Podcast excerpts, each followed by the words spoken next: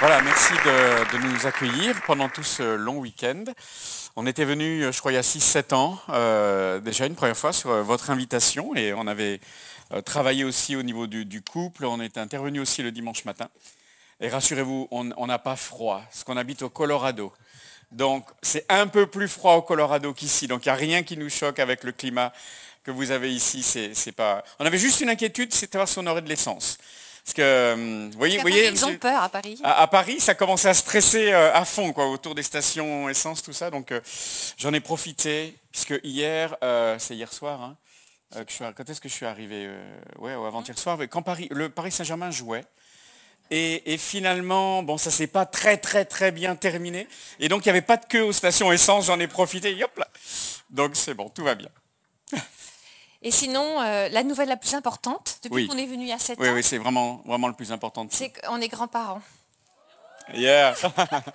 Et alors Nous n'avons pas le droit de mettre de photos sur les écrans. Nos enfants ont dit pas de photos, mais ils m'ont pas dit que tu n'as pas le droit de montrer ton téléphone. Donc, je le montre à tout le monde. Il est tellement mignon. je vais le dire. hein. Oui, vous le dites pas. Un petit Clovis. Donc voilà, pour ceux qui ne nous connaissent pas, les enfants de pasteur, c'est terrible. On a des consignes de ce qu'on peut dire, ce qu'on peut pas dire. Et maintenant, plus de photos. Mais si vous venez près de moi, je vous montrerai Clovis. Bon, pour la petite histoire, on a cinq fils, donc on s'est dit peut-être qu'il y en a. Premier petit enfant, ça va être une fille, donc on espérait tous, on a même acheté le truc rose. enfin, Oui, on- je suis allée acheter le, Voilà. le baby gros rose. Et puis en fait, non quoi. Non, c'est un Non, petit garçon. c'est un petit garçon encore, donc c'est très bien comme ça aussi. Il s'appelle Clovis. Et euh, et est-ce qu'il y a beaucoup d'enfants de pasteur dans la pièce, dans la salle? Un Ouais. petit peu. Mais n'ayez pas honte, hein, on vous aime Ouais. aussi. hein. Voilà. Moi, je je- c'est pour vous faire sourire, c'est juste pour vous dédicacer au PKs.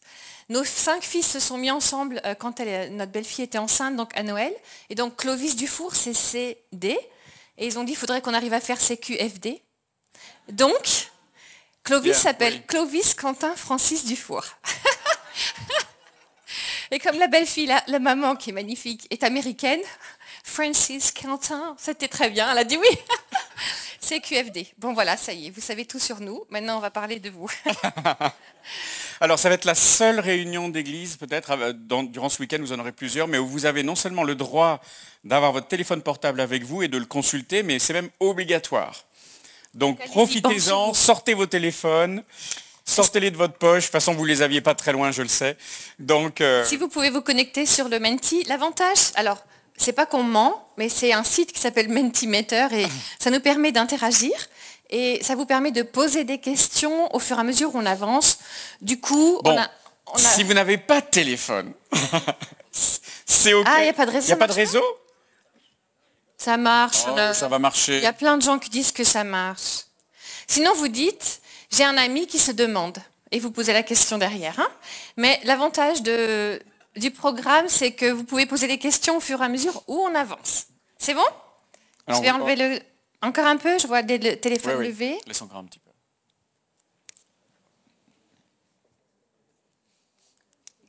Alors, on va- on va, tra- on va travailler ensemble ce soir sur les fondations du couple. hein. Les choses que, même si on est marié depuis longtemps, ça vaut le coup de revoir, de discuter ensemble. Ce Et si on n'est pas marié Et si on n'est pas marié, ça te C'est de... toujours intéressant de le savoir en amont afin de savoir comment s'y préparer le mieux possible. Si c'est votre objectif.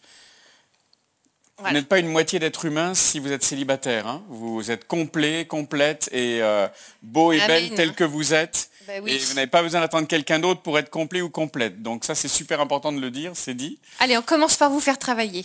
Vous allez nous dire depuis combien de temps vous êtes marié. Et si vous n'êtes pas marié, là, le- voilà. Donc on a déjà deux personnes de célibataires ici. Comme ça, ça nous donne un petit peu une idée de qui est, est là avec nous. Ah, C'est les célibataires qui tiennent la corde, là. Waouh Ou alors c'est ceux qui dégainent leur téléphone le plus rapidement, peut-être. Ça peut être ça aussi, hein Ouh, on Ça a déjà peut être ça. Parce que les résultats peuvent être biaisés aussi, hein, par la technologie. Waouh.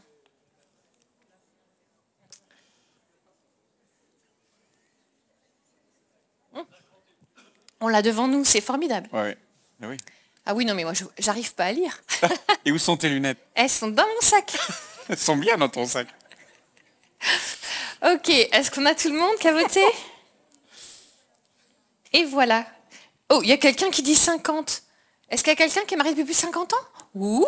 Waouh, félicitations. Bravo. Vous bah, Peut-être que ce serait bien que vous fassiez la réunion à notre place alors. Ça va si je- on vous pose une...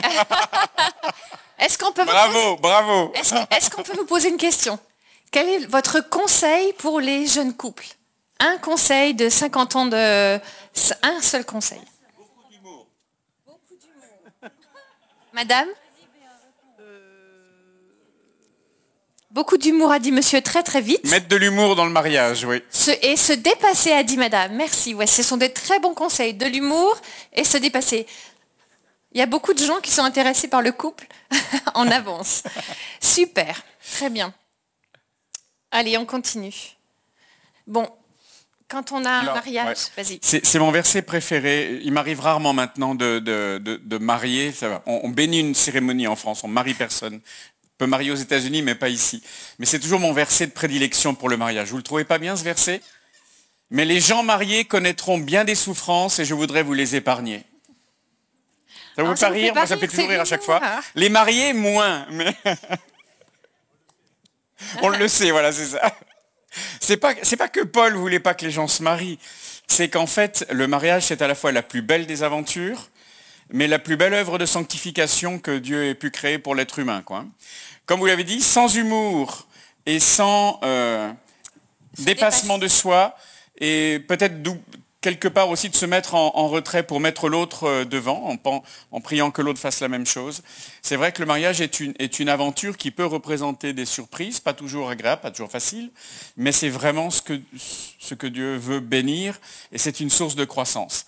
Donc le verset, il est juste là pour faire un peu d'humour, justement, en remerciement, mais euh, c'est pas un, ob- un- un obstacle. Les souffrances ne doivent pas vous empêcher d'avoir ce projet de vous marier, au contraire. Et l'avantage, c'est que vous avez choisi d'être là ce soir, donc euh, choisi aussi de continuer à travailler sur votre couple, sur votre relation. Même, je pense que si vous êtes vraiment contre ce que je viens de dire, n'hésitez pas à vous manifester, vous qui avez plus de 50 ans de mariage, mais on travaille toujours sur son couple en fait. On est toujours en train d'apprendre, toujours en train d'investir, quel que soit le nombre d'années dernières, derrière nous. Donc bravo d'être là. Bon, on va faire un petit check-up de votre euh, état de couple. Est-ce qui, ne connaît pas ce dessin? Planche. Très bien. Ok. Ils ne connaissent pas tes talents artistiques. C'est tout, mes- tout mon art est là. Je ne peux pas faire mieux. Voilà, il y en a qui rient. C'est pas bien de rire trop fort. si vous riez trop fort. Généralement, après, les gens, ils m'envoient... Hein, c'est vrai. Les gens, ils nous envoient des super dessins. Mais en fait, quand même, nous, on aime bien celui-là. Euh, Ah, quand- Surtout toi. Surtout moi. Mais comme c'est moi qui fais les mentis, c'est celui-là que vous avez. Quand on a, nos enfants sont arrivés euh, vers la, en prévision de l'adolescence. Donc, euh, quand on a construit notre famille, on était en Alsace, où il faisait plus froid qu'ici, et sur le plateau de Langres, où il faisait encore plus froid qu'en Alsace. Donc, nous avons eu cinq enfants en six ans et demi. Parce qu'il faisait très froid où on était. On n'avait pas la télé. On n'a pas- Mais c'était super, c'était notre choix, hein, rassurez-vous, c'était notre choix. Mais du coup, quand euh, on a vu que l'adolescence allait arriver, on a, on a commencé à se dire, ils vont être ados tous en même temps. Il y a eu un moment donné, on avait cinq ados à la maison. On faisait... Oui, merci. Oui, voilà. j'ai- ça on Valait mieux les avoir en photo qu'à table. hein. quand- euh, et des gars, quand on faisait des pâtes, c'était un kilo de pâtes, sérieusement, qu'ils mangeaient en une fois, ou euh, tous les mercredis soirs, Mhm. sans crêpes. Tous les mercredis soirs. Et ils mangeaient tout ça. Oui, ce sont des beaux bébés, nos fils. hein. Ils ont bien grandi. Et donc, on a, on a s'est dit, comment est-ce qu'on va leur expliquer cette histoire de construire des relations, connecter avec des- des, euh, d'autres personnes, les filles, parce qu'en plus, ils ont grandi dans la jungle, Mm. avec comme femme autour que moi, je suis pas une femme, je suis maman. Donc, c'était un vrai sujet, en fait. Comment est-ce qu'on va les aider à construire des relations et à y voir clair dans tout cela? Donc c'est là que, que nous est venue cette euh, idée, je, je pense inspirée, de réfléchir à comment se construit la relation entre deux personnes, et quelles sont les différentes étapes euh, qui la constituent. Celles qui sont sécurisées parce qu'elles euh, sont à l'extérieur du corps, c'est là que tu vas expliquer ton magnifique dessin, et puis celles qui, qui commencent à construire des ponts entre les individus quand on commence à toucher l'âme, l'esprit, et évidemment, ce qui est réservé pour le mariage, le corps ensuite. Ok, donc le, notre cerveau fonctionne de deux façons. Soit on réfléchit de façon linéaire, 1, 2, 3, on monte à l'échelle soit on réfléchit de façon cyclique avec les saisons et on regarde la cible. Qui d'entre nous ici préfère monter à l'échelle? Qui c'est qui regarde euh, du côté de l'échelle? Ah, il n'y a pas beaucoup de gens, ou alors j'ai mal expliqué. Non. Ah, il y a pas un petit peu Et qui est-ce qui réfléchit plus de façon cyclique? Et puis tous les autres, ils savent pas. Ah, à peu près moitié-moitié. Ah, à peu près moitié. Donc n'attrapez pas mal à la tête, vous regardez soit à droite, soit à gauche. Hein. Vous choisissez un côté. Ok, on va faire en même temps un petit point sur votre relation de couple. Donc là, on est tous assis un peu serrés, euh, mais on va prendre quelques, quelques temps après pour débriefer, mais commencez à réfléchir déjà. La première fois qu'on rencontre quelqu'un, là on arrive, on se dit bonjour, vous venez d'où? On a fait tant de route, ce soir il y a un match, Première, demain il y a un autre match plus important. Oui. Vous savez ce qu'il y a comme match? Dans la famille, on est plus rugby que foot. Donc Demain, c'est France-Angleterre, ce qui est plus important. Mais ce soir, là où on est, il y a l'OL, il y avait le bus de l'OL et toute l'équipe de foot. Mais je ne les connais pas, ils sont trop jeunes. Donc malheureusement, j'aurais pu faire des photos et tout, mais je ne les connais pas. En tout cas, ils sont là-bas à l'hôtel.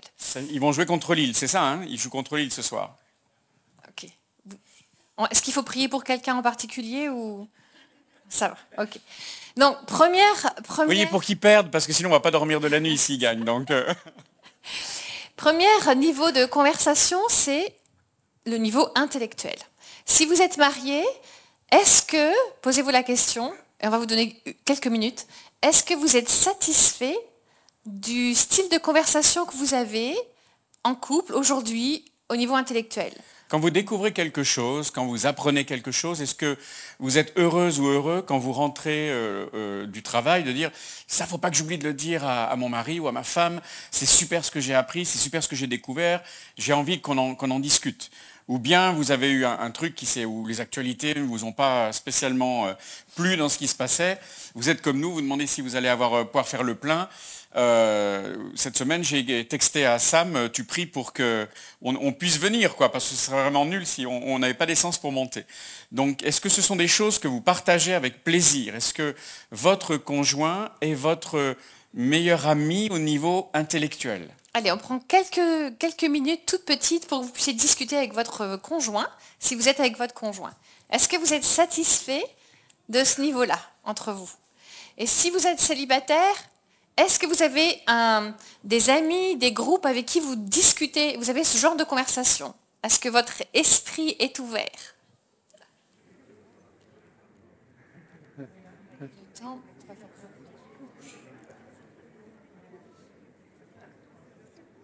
Vous avez réglé le problème?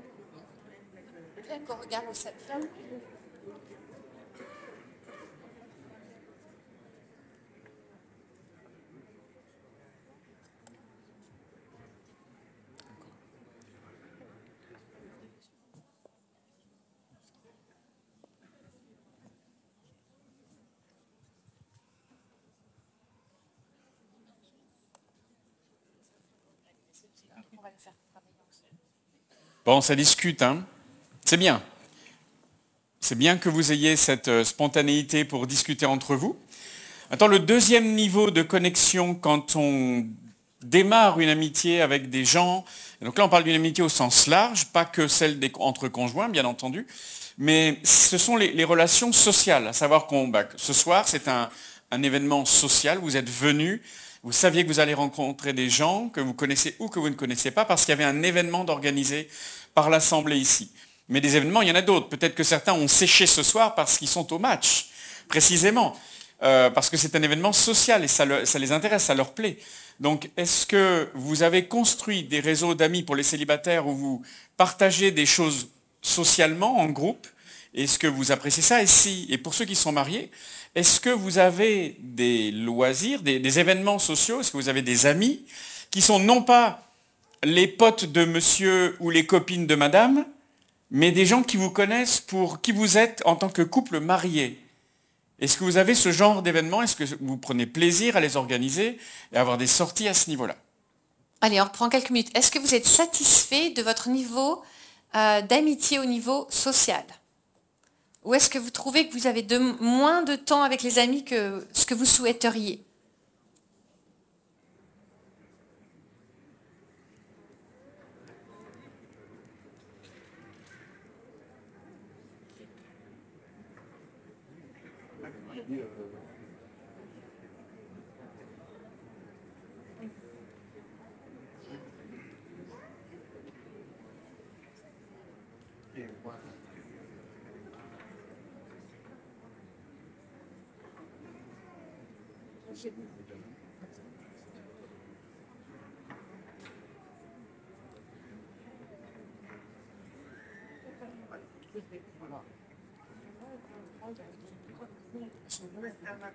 Ok, donc vous pourrez continuer les conversations ce soir.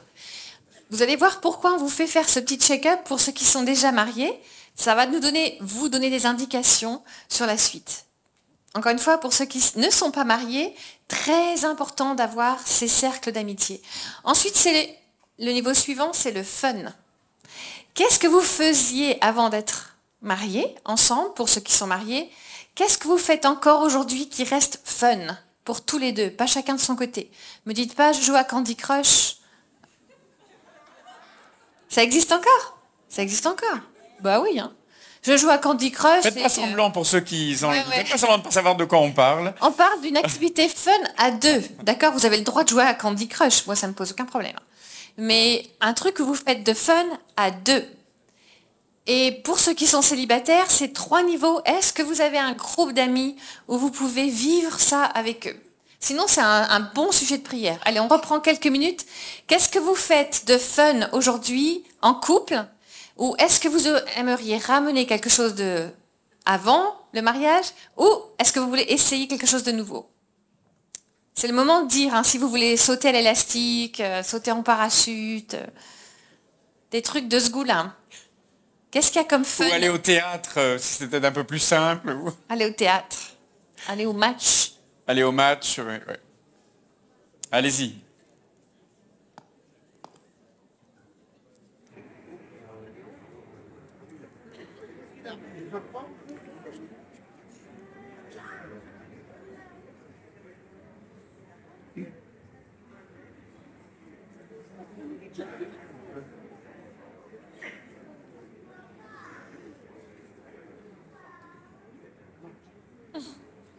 Ok.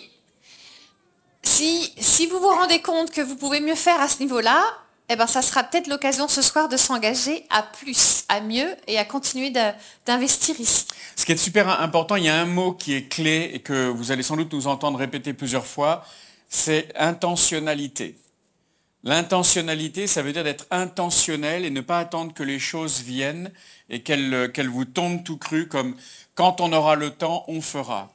Oui, mais si vous ne créez pas le temps, vous risquez de ne jamais l'avoir et de voir votre vie défiler devant vos yeux et d'autres choses décider à votre place, d'autres personnes décider à votre place.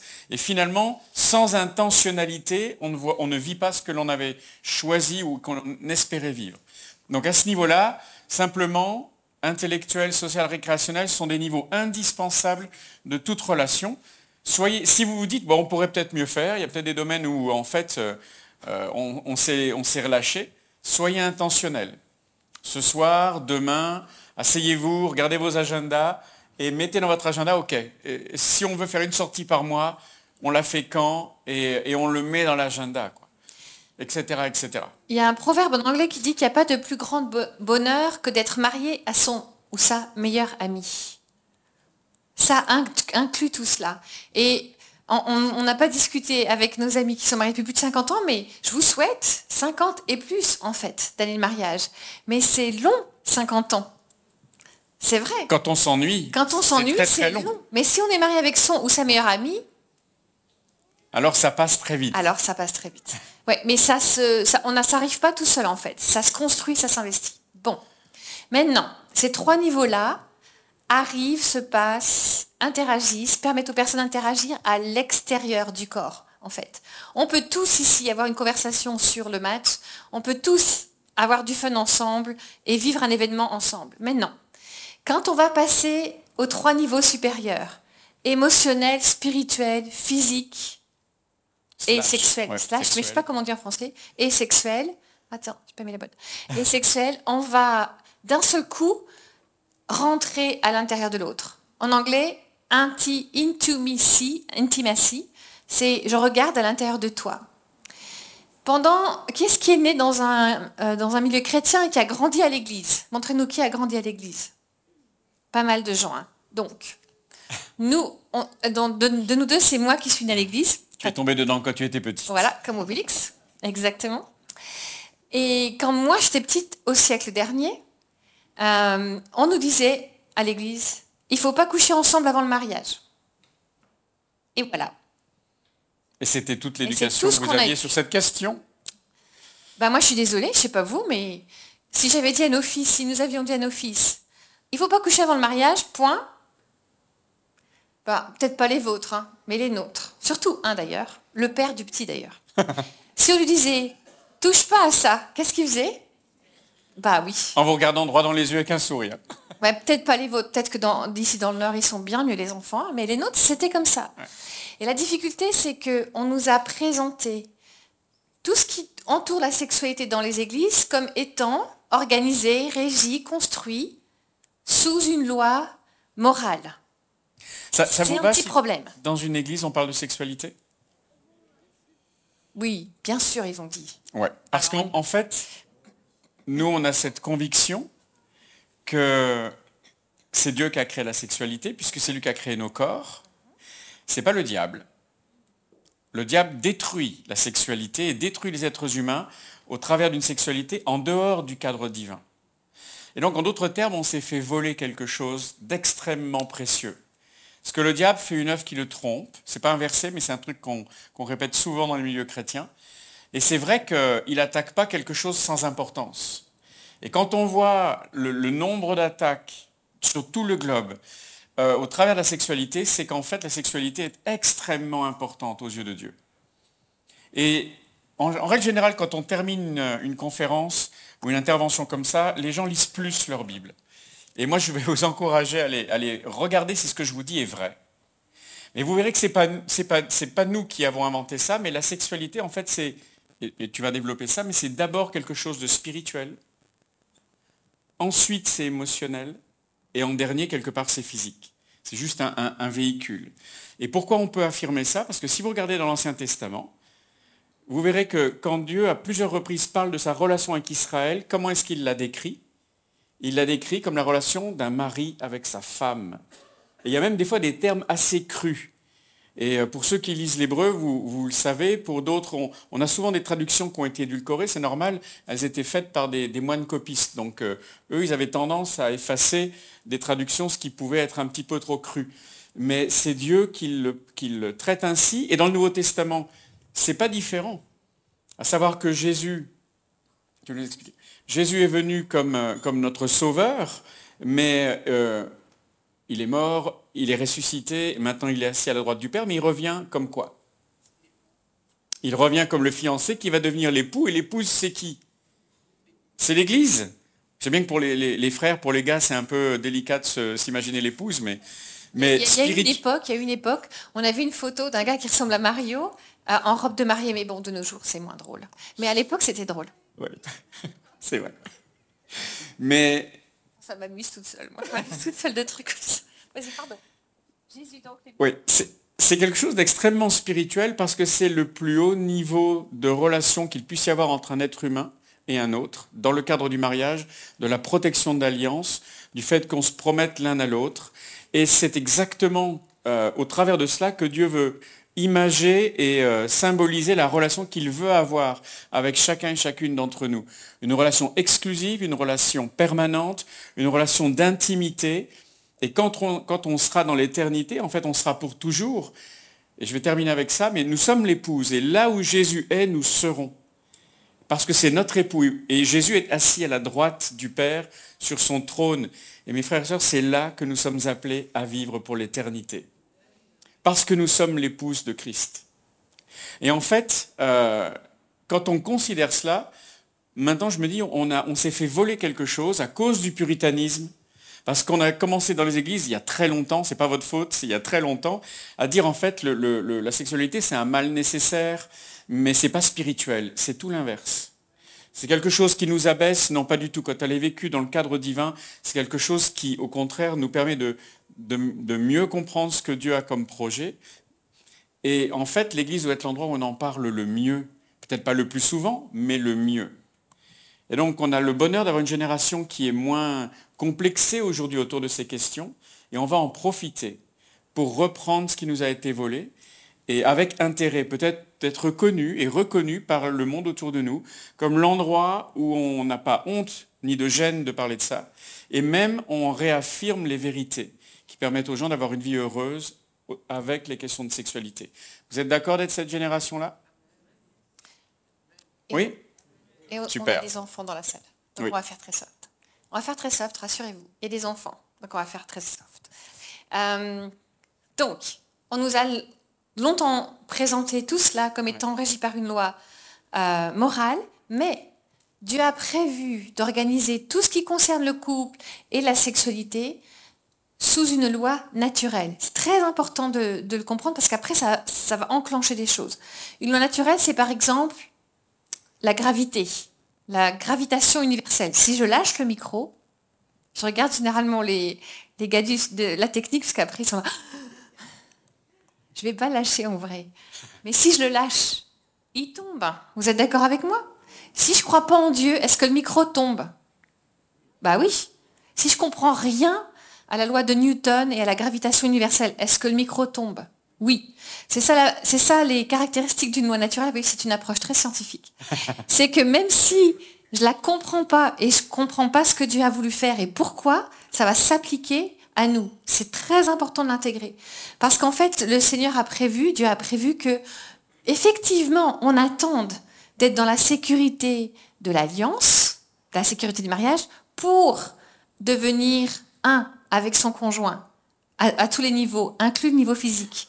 Parce que sinon, il y aura des conséquences. Et cette loi naturelle a deux points de branche très importantes à comprendre. Cette loi naturelle explique que si je décide de construire une relation exclusive avec quelqu'un, je cherche quelqu'un. Est-ce que tu peux me je peux savoir ton prénom? Oriane, est-ce que je peux utiliser ton prénom? Ok. Si je discute avec Oriane et j'ouvre mon cœur à Oriane et je lui raconte ma vie, elle va dire on va prier ensemble parce qu'on est des chrétiennes toutes les deux. On va prier toutes les deux. Bah oui, je sais pas. On va prier toutes les deux. si tu me dis non, je crois pas en Dieu, je, change. toutes les deux, on prie. Et, puis, oh là là, elle m'a tellement bien écouté que je vais continuer à discuter avec elle, plus qu'avec mon chéri, parce qu'elle comprend quand même. Vous voyez Il va se créer quelque chose d'exclusif entre nous. Eh bien, des ponts vont se construire entre nous deux. Et parce que tout cela fonctionne sous une loi naturelle, d'un seul coup, il va y avoir une attraction aussi au niveau physique. Ça vous, ça vous, ça vous surprend? Quand on est marié, le plan de Dieu, c'est qu'on construise ce pont en connectant émotionnellement avec son conjoint et en restant connecté ici, en priant ensemble et en restant connecté ici pour qu'ensuite, au niveau physique, ça se passe bien. Vous voyez, c'est super important. Hein si le mot-clé ici, c'est l'exclusivité. Super important pour les jeunes, tous ceux qui sont célibataires. C'est pour ça que c'était... Jeune ou moins jeune Jeune ou moins célibataire. On est jeune, c'est dans la tête. Hein. Moi, je suis très jeune dans ma tête. Pas en vrai, mais en dedans, oui. Euh, c'est pour ça que c'était très important pour nos enfants de comprendre ça. La clé, le mot-clé ici, c'est l'exclusivité. Quand nos enfants sont devenus ados, on leur a dit, les gars, vraiment faites-vous des amis, quoi. Amis, amis IES des filles connectées, allez sortir avec le groupe de jeunes, allez servir Dieu avec votre groupe de jeunes, etc. Ce qu'ils ont fait. Mais faites attention à l'exclusivité. Si une fille, euh, parce qu'aux États-Unis, est-ce qu'il y a beaucoup d'Américains à part Summer ici? Oui, et des Américains? Toi, tu es américaine? Tu es américaine? Bon, Summer, elle n'en voudra pas, mais c'est vrai. Hein. Les filles américaines, Summer, tu me dirais, c'est pas vrai. Elles sont très bold. Et quand nos enfants sont arrivés, nos fils, bon, faut dire, ils sont beaux, évidemment, mais elles étaient très entreprenantes. On dit entreprenantes Uh-huh. Et elles essayaient de dire, tu veux pas être ma- mon boyfriend, et, euh, etc. Bon. Et, et elles, euh, elles commençaient à ouvrir leur cœur. Les filles ont tendance à faire ça, pas que les américaines, les françaises aussi. Tu me plais. En plus, bon, faut dire, ils ouvraient leur- la porte de la voiture, ils faisaient des trucs à la française. Donc d'un seul coup, elles s'imaginaient tout de suite et elles commençaient à connecter au niveau émotionnel. Et on a prié pour ça et nous disait non mais là ça devient trop intime, tu peux en discuter avec tes copines. Parce que sinon, on construit des ponts. Alors, comment est-ce qu'on sait qu'on est dans une relation euh, exclusive? En fait, c'est si vous êtes. Gardons, l'exemple entre, entre Oriane et Rachel. Si à un moment donné, Oriane va prier euh, et discute de manière intense et émotionnelle avec quelqu'un d'autre, et puis que Rachel les surprend, enfin les voit, et là, il y a un pincement et il y a de la jalousie qui s'installe. Mais pourquoi elle est en train de parler à machine là? Et pourquoi c'est pas uniquement avec moi qu'elle le fait?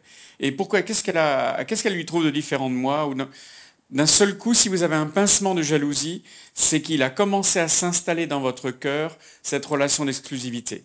Donc quelle est la protection contre cela? Ayez toujours au minimum deux meilleurs amis afin de ne pas dépendre d'une seule personne et de ne pas vous mettre en danger. Peut-être que dans votre tête, si je lisais dans votre tête, vous dites, ouais, mais alors vraiment, ça, je suis pas en danger de ça. Ah, j'aimerais vous dire que euh, vous avez raison, mais c'est pas une loi morale. Et peut-être que tu réexpliqueras la loi morale. C'est une loi naturelle.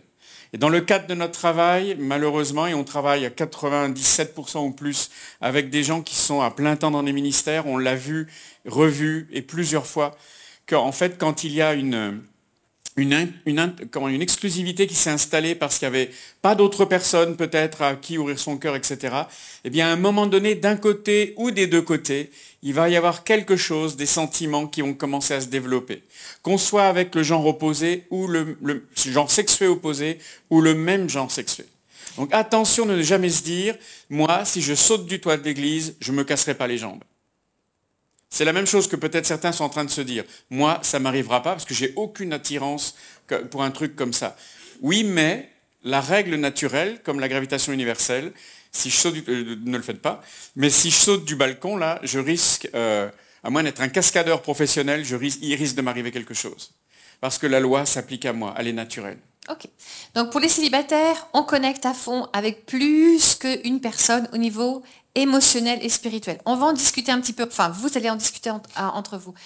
Est-ce que vous savez euh, la dernière chose, la dernière émotion forte que votre conjoint a, a vécue et expérimentée? Et est-ce que vous savez la dernière chose que Dieu lui a dite? Allez, on prend quelques minutes.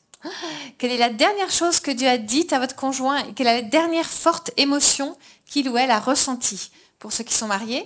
Et ceux qui sont euh, célibataires, réfléchissez à ça. Est-ce que vous avez, est-ce que vous êtes en danger d'avoir une relation exclusive Avec quelqu'un. avec quelqu'un et vous êtes en train de vous dire, Hmm, Au niveau émotionnel ou au niveau spirituel, pour ceux qui sont célibataires? Est-ce que vous avez un seul ou une seule meilleure amie ou est-ce que vous en avez plusieurs?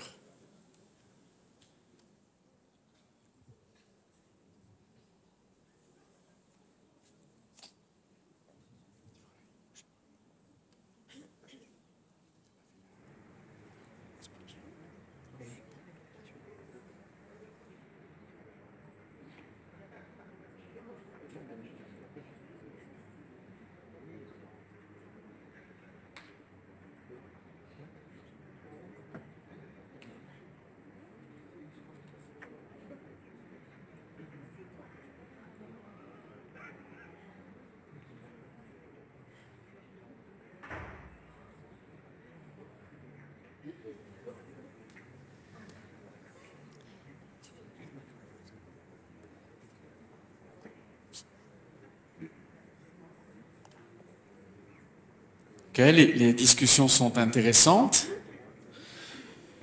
Je voudrais, je voudrais rebondir sur... euh, parce que j'ai vu que certains avaient réagi. Quelle est la dernière chose que Dieu ait dite à mon conjoint? C'est super important. C'est super important d'avoir la réponse à cette question parce que Dieu a de l'humour. Il y a pas, et, et c'est pour ça qu'on en a, on peut en avoir des fois. hein. Et c'est un bon conseil. Dieu a de l'humour, je pense, un- juif sans doute. C'est un humour très drôle, ça fait toujours rire. Mais peut-être que ça fait une semaine ou deux semaines ou un mois que tu es en train de te poser une question à Dieu, il n'y a pas de réponse. Et tu dis, mais Seigneur, mais pourquoi tu ne me réponds pas? Mais peut-être que ça fait 15 jours ou euh, un mois que ton conjoint, chaque fois qu'il ou elle prie, a une pensée qui lui vient à l'esprit, c'est pas quoi en faire. Et en fait, vous êtes un devant Dieu spirituellement. Donc peut-être que ton conjoint a la réponse à ta prière pour laquelle tu te plains à Dieu que Dieu ne te répond pas. Mais si vous ne partagez pas à ce niveau-là, en fait, ben, vous n'allez pas le savoir et vous n'allez pas réaliser cette complémentarité. Rappelez-vous l'intentionnalité au niveau émotionnel comme au niveau spirituel, il faut que vous puissiez dans votre euh, agenda, et je ne dis pas de créer de nouvelles rencontres, mais par exemple, si je garde mon exemple spirituel, prenez un moment où vous êtes déjà naturellement ensemble, peut-être le lundi matin, je ne sais pas, ou le dimanche soir, quand vous avez terminé votre journée à l'église, et pendant le dîner, ou, peut-être au lieu de regarder un, truc à la télé, ou eh bien, discuter de ce que vous avez reçu dans la journée. Si au minimum, vous avez entendu une prédication ensemble. Mais peut-être que ce ne sont pas les mêmes passages de la prédication qui vous ont parlé. Donc, dites à l'autre, mais moi c'est ça qui m'a touché quand, Samuel a, ou Summer il a, ils ont parlé là-dessus, Dieu, Dieu, a touché mon cœur avec tel verset. Ah ben moi pas du tout, pas du tout, ça ne m'a pas parlé. Mais par contre, la semaine dernière, c'est ce truc-là qui moi m'a touché. Vous voyez l'exemple? Peut-être que vous êtes déjà tellement occupé et que l'emploi du temps est chargé, alors créer une autre, euh, une rencontre serait difficile, mais utilisez des moments où vous êtes déjà ensemble. Et le dimanche soir peut être une bonne idée, parce que de toute façon, vous avez reçu quelque chose dans la journée. Mais ne laissez pas passer une semaine sans savoir ce que Dieu dit à l'autre, parce que vous êtes un spirituellement et vous en avez besoin vous aussi. Alors super important pour consolider son couple, continuer à entretenir son, couple, de travailler sur tous ces niveaux. On en a vu cinq déjà, euh, intellectuelle, sociale, récréationnelle, émotionnelle, spirituelle. On va vous donner un exercice après pour le côté émotionnel, donc on continue d'avancer. Donc, je, résume pour que vous restiez avec nous. Ça va? Vous êtes toujours là? Ouais Donc, on travaille sur tous ces niveaux-là. Une partie de la loi naturelle super importante à comprendre, c'est cette histoire de connexion s'il y a une exclusivité avec quelqu'un. D'ailleurs, vous savez pourquoi on dit que les peines de cœur, ça fait mal? Bah Parce que les peines de cœur, c'est j'ai mon cœur qui se connecte avec ton cœur, et puis ça ne marche pas, bah, il y a un bout qui est arraché en fait. Un bout de mon cœur, un bout de ton cœur arraché. Ça fait mal. Compliqué de reconstruire. Une autre partie de la loi naturelle que Dieu a créée, qui est très importante aussi, parce qu'elle va toucher le dernier niveau, qui est le niveau sexuel et le niveau physique, c'est que Dieu a mis à l'intérieur de chaque cœur de femme quelle qu'elle soit, son âge, d'où qu'elle soit, son origine, euh, etc., Dieu a mis dans notre cœur une notion, euh, un, désir de ne pas aller plus loin que ce que nous on appelait une ligne rouge au niveau physique. Ça ressemble à ça. Je ne veux pas aller plus loin que ça au niveau physique. Avant d'être marié. Avant d'être dans la sécurité de l'alliance. Mesdames, vous voyez ce que je veux dire? Dans le cœur, dans, le cœur dans mon cœur, je ne veux pas aller plus loin que ça au niveau physique. Je développe pas trop, il y a des enfants, mais si vous avez besoin, vous envoyez des questions et on y répondra softement. D'accord? Donc, il y a une ligne rouge. On l'a testé, cette notion, même dans les pays bouddhistes, donc sans arrière-plan judéo-chrétien. Ce n'est pas une question de ah oui, mais c'est parce qu'on a, on a entendu parler de Dieu. Il y a vraiment cette notion de je ne veux pas aller plus loin que ça avant que je sois protégée. Pourquoi? Parce que si cette ligne-là est franchie, avant d'être dans la sécurité de l'alliance, il va y avoir trois conséquences qui vont se mettre en place. là, on parle, ce que Rachel dit, c'est quand la ligne rouge est franchie, dans le cadre d'un couple qui va se marier ensemble après. D'accord? Donc imaginez, ils sont fiancés ou pas encore, peu importe, mais ils vont se marier tous les deux après, mais la ligne rouge a été franchie. Ok. Première conséquence, la construction de l'amitié va s'arrêter là où le couple en était. C'est super important pour ceux qui ne sont pas mariés aussi. Parce que quand on a, on a monté les, barreaux à l'échelle, si vous vous êtes dit, intellectuel, ouais, super, on discute politique ensemble, super. Mais au niveau social, c'est pas, pas top, c'est pas fun, on n'a pas de fun, on, on discute plus ensemble, etc. Vous avez des fragilités. Peut-être que vous avez franchi la ligne rouge avant d'avoir eu le temps de construire votre amitié. Et donc en fait, euh, l'amitié, c'est comme la, fondation d'une maison. Quand vous construisez une maison, vous posez une fondation en béton, vous la laissez euh, grandir, etc. Mais la fondation, sécher, je veux dire, la fondation, elle a la taille de la maison que vous voulez avoir. Et en fait, quand, quand la ligne rouge a été franchie, et ce n'est pas forcément une relation intime complète. Hein. Ça peut être quelque chose de beaucoup plus simple, bien en amont de cela. Ça peut être beaucoup plus simple qu'une relation intime complète. Mais quand la ligne rouge a été franchie, l'amitié va, tout au moins la fondation de l'amitié va s'arrêter là où le couple en était quand ils l'ont franchi. Je garde mon exemple, ils se marient ensuite, ils vont donc, au lieu d'avoir une fondation spacieuse, large pour toutes les pièces dont ils rêvaient, ils vont construire quelque chose de beaucoup plus étroit et, beaucoup plus, euh, comment dire, serré dans tous les domaines. Par exemple, ils vont se dire, bon, euh, on, peut parler, mais on n'est pas les meilleurs amis du monde, on n'a pas vraiment de fun à tous raconter le soir. De quoi on va parler? On va parler de qui est-ce qui va remplir la voiture d'essence, qui est-ce qui fait les courses, qui est-ce qui va chercher les enfants au sport ou à l'école. Mais au-delà de ça, on n'a pas vraiment de plaisir de parler ensemble. Euh, j'ai mes copines, il a ses potes, mais on n'a pas vraiment développé des amitiés en, tant que couple marié. Il sort euh, au foot, moi je vais au cinéma, mais vous voyez l'idée? Et en fait, on va commencer à avoir des petits deuils qui s'installent. Ouais, finalement, j'avais cru que marié, ce serait tellement plus que ça, mais j'ai dû me faire des films. On m'a vendu des trucs à l'église, là, c'est, en fait, c'est beaucoup moins que ça. Et on accepte des petits deuils et on commence à mourir à l'intérieur. Ça se voit pas au démarrage. Ça ne peut pas se dire de l'extérieur. Si on vous demande est-ce que tu es heureuse, heureux, ouais, c'est super. Et c'est vrai. Mais il y a des petits deuils qui s'installent et qui vont commencer à gangréner en quelque sorte la relation. Il y a une tristesse qui s'ajoute à cela. Et on ne sait pas d'où ça vient et on n'arrive pas à mettre le doigt dessus. Souvent, c'est parce que la ligne rouge a été franchie et donc l'amitié est beaucoup plus restreinte qu'elle n'aurait dû être. Première conséquence, une amitié fragilisée. Deuxième conséquence, Madame a du mal à faire confiance à Monsieur on regarde le plafond, comme ça je ne vois pas dans vos yeux si c'est vrai chez vous ou pas. Mais madame se retrouve dans une situation où elle, peut-être qu'il n'a rien fait d'ailleurs, qui, qui justifie, mais un manque de sécurité, elle a du mal à lui faire confiance. Alors, on va remonter dans la Bible une, fois de plus. Euh, moi, je crois qu'Adam et Ève ont existé, puisque la Bible en parle et que Jésus en parle aussi, donc ça me suffit. Mais si on regarde bien, toutes les souffrances dans le couple, elles remontent à l'origine de ce qui s'est passé ou mal passé entre Adam et Ève.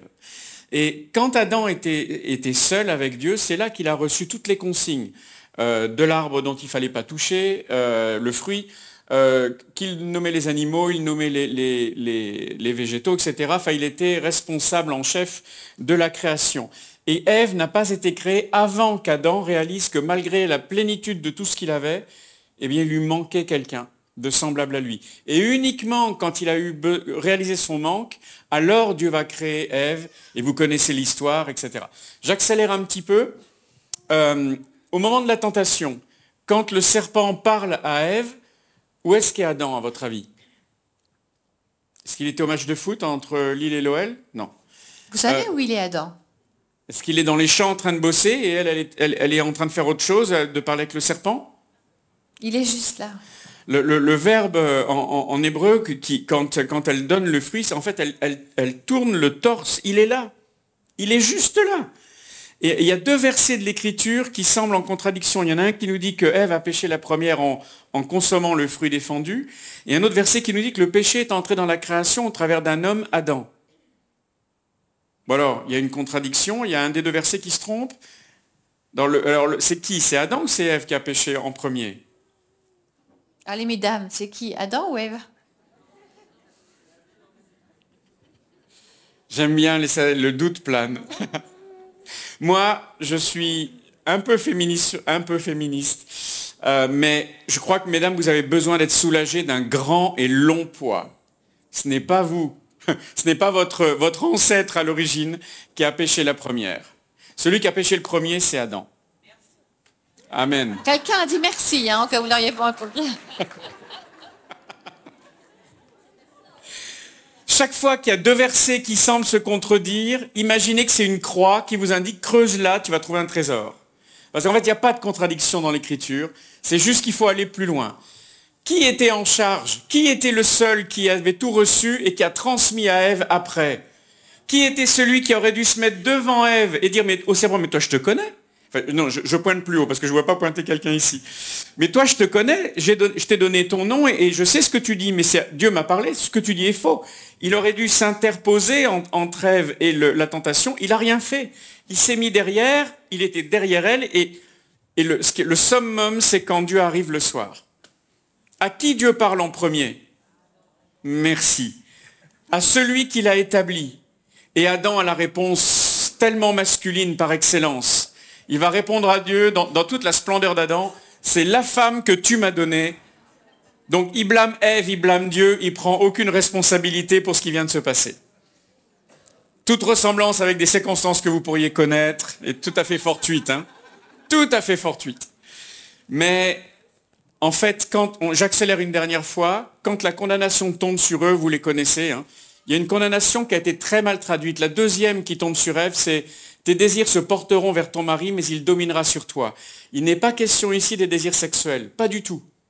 La traduction juste, qui est reprise d'ailleurs dans la même expression quand Dieu parle à Caïn après, en fait, c'est tu auras le désir de contrôler Adam, mais c'est lui qui dominera sur toi. À votre avis, pourquoi est-ce que Ève avait besoin de contrôler son mari? Parce qu'elle n'était pas en sécurité avec lui. Parce qu'il savait ce qu'il fallait faire pour la protéger et il ne l'a pas fait et il était là. Et donc toute euh, femme au monde, dans une telle circonstance, va avoir besoin de contrôler pour assurer sa sécurité. Hein? J'entends pas les hommes dire Amen ou quoi que ce soit là. Ok, donc, conséquence de la ligne rouge franchie. Et les questions commencent à arriver. Hein. Vous allez voir, on va y répondre. On va les intégrer dans notre euh, conversation avec vous. Première chose, la construction de l'amitié est fragilisée. Deuxième chose, euh, Madame ne fait pas confiance à Monsieur.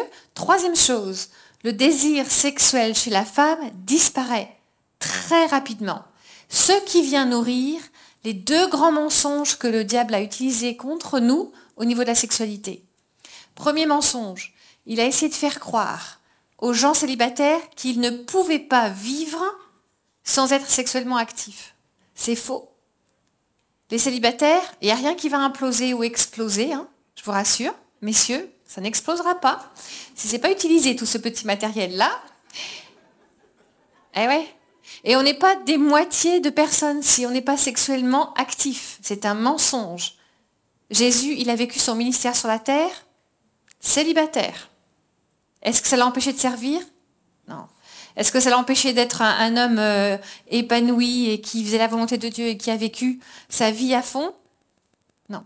Ok, vous allez me dire, euh, elle s'est terminée plus tôt sur la terre, etc.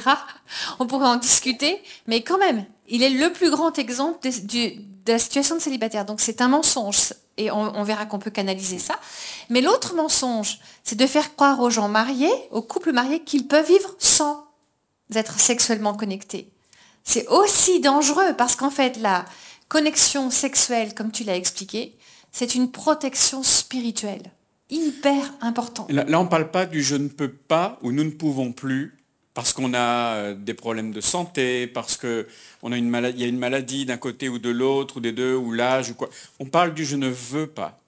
Le je ne peux pas et le je ne veux pas sont deux univers différents qui n'ont pas les mêmes conséquences spirituelles. Dans on ne peut plus, ça n'a rien à voir. Il y a, la protection spirituelle est toujours là. Dans le je ne veux pas, c'est là que la protection spirituelle disparaît. Ok. Il y a quelqu'un qui dit, comment est-ce que vous expliquez que de plus en plus de femmes euh, soient à l'aise avec le franchissement de la ligne rouge?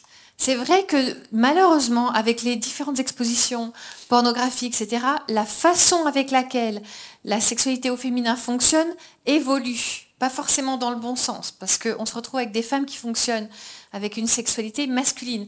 Mais ça, ça ne change pas la réalité des choses. La ligne rouge, elle est individualisée, mais tout ce qui va mettre en action les organes à ce niveau-là, quelqu'un nous a dit il n'y a pas longtemps, tout ce qui peut être caché par le maillot de bain, mis en action, euh, c'est aller trop loin. On va être sortir de la protection en fait. Donc peu importe si, euh, à cause du monde dans lequel on vit, l'approche de la ligne rouge a un peu évolué. Si chez, chez certaines femmes, à cause des expositions ou des, choses qu'elles subissent ou des choses qu'elles voient chez les femmes, peu importe, la loi naturelle va s'appliquer quand même. Si on va trop loin, on va se retrouver avec un couple qui n'a pas, pas d'amitié, pas de confiance, pas de désir. quand on parle de ça, des fois j'ai des, des, jeunes gars qui viennent me voir après qui disent c'est tout bénef ton truc là de ligne rouge. Parce qu'en fait, c'est que chez les filles, et nous, on n'en a pas. Donc, on peut faire un peu ce qu'on veut. Et euh, c'est pas tout à fait ça. Parce que quand on, c'est même pas du tout ça. Parce qu'en fait, quand, euh, alors, en général, c'est souvent des, ados qui me disent ça. Mais quand euh, ils viennent, on dit, écoute, ok, d'accord, il n'y a pas de ligne rouge chez l'homme, sauf que c'est l'homme qui en est le responsable devant Dieu. Et maintenant, dis-moi, euh, je parle à ceux qui ne sont pas encore mariés, lequel d'entre vous aimerait épouser quelqu'un qui ne sera jamais sa meilleure amie, qui n'aura jamais confiance en lui et qui ne voudra absolument pas se donner sexuellement à lui? Levez la main. Et là, d'un seul coup, plus rien. La joie de nous, on n'a pas de ligne rouge chouette, disparaît instantanément. Et c'est ça qu'il faut comprendre. Déjà, en tant qu'homme, on n'a pas le droit de jouer avec le corps de quelqu'un d'autre. C'est déjà un numéro un, ni le sien, mais encore moins celui de quelqu'un d'autre. Et puis surtout, il y a dans ce cœur, il y a une ligne rouge dans le cœur de la femme. Mais il y a, pas longtemps, on était en Suisse pour une conférence, on a demandé à des jeunes, ils étaient 10-15 euh, ans, mhm. Donnez-nous, euh, comment vous 10-14. 10-14, oui. comment vous définissez les qualités euh, chez les filles? Donc, ils ont répondu plein de trucs. Et les, les, qualités chez un garçon. Et le mot qui est, avec le menti, comme ça, avec un nuage de mots, le mot qui est resté tout le temps le premier, c'est protecteur. Donc, même chez des jeunes aujourd'hui, parce que je crois que ça vient de l'Esprit de Dieu, il y a dans chaque euh, jeune, ce, chaque jeune garçon, ce besoin de protéger et en fait, c'est notre job de protéger cette ligne rouge et de, ne pas d'être en maîtrise de soi, en maîtrise de ses, émotions. Et même si, allez, je vais imaginer un scénario. Un couple se marie dans 15 jours, et même si c'est la jeune femme qui dit, allez, la ligne rouge, c'est bon, on se marie dans 15 jours, ça va rien changer maintenant, franchissons-la. Si à ce moment-là, le jeune homme lui répond, mon amour, ta ligne rouge, c'est ça, tu m'as demandé de la respecter, on va tenir bon jusqu'à ce qu'on ait passé l'alliance du mariage avant. Je vous promets que cette jeune femme-là saura que le jour où elle veut quelque chose qui est dangereux pour elle-même, son futur mari saura la protéger même d'elle-même. Et la sécurité qu'elle sentira dans son cœur, ça durera pour tout leur couple, pour toute leur vie. C'est ça après quoi Dieu est. C'est de passer cette alliance, cette, cette assurance qu'on sera toujours en sécurité avec l'autre. Et ça, ce sont devant Dieu, c'est nous les hommes qui sommes responsables.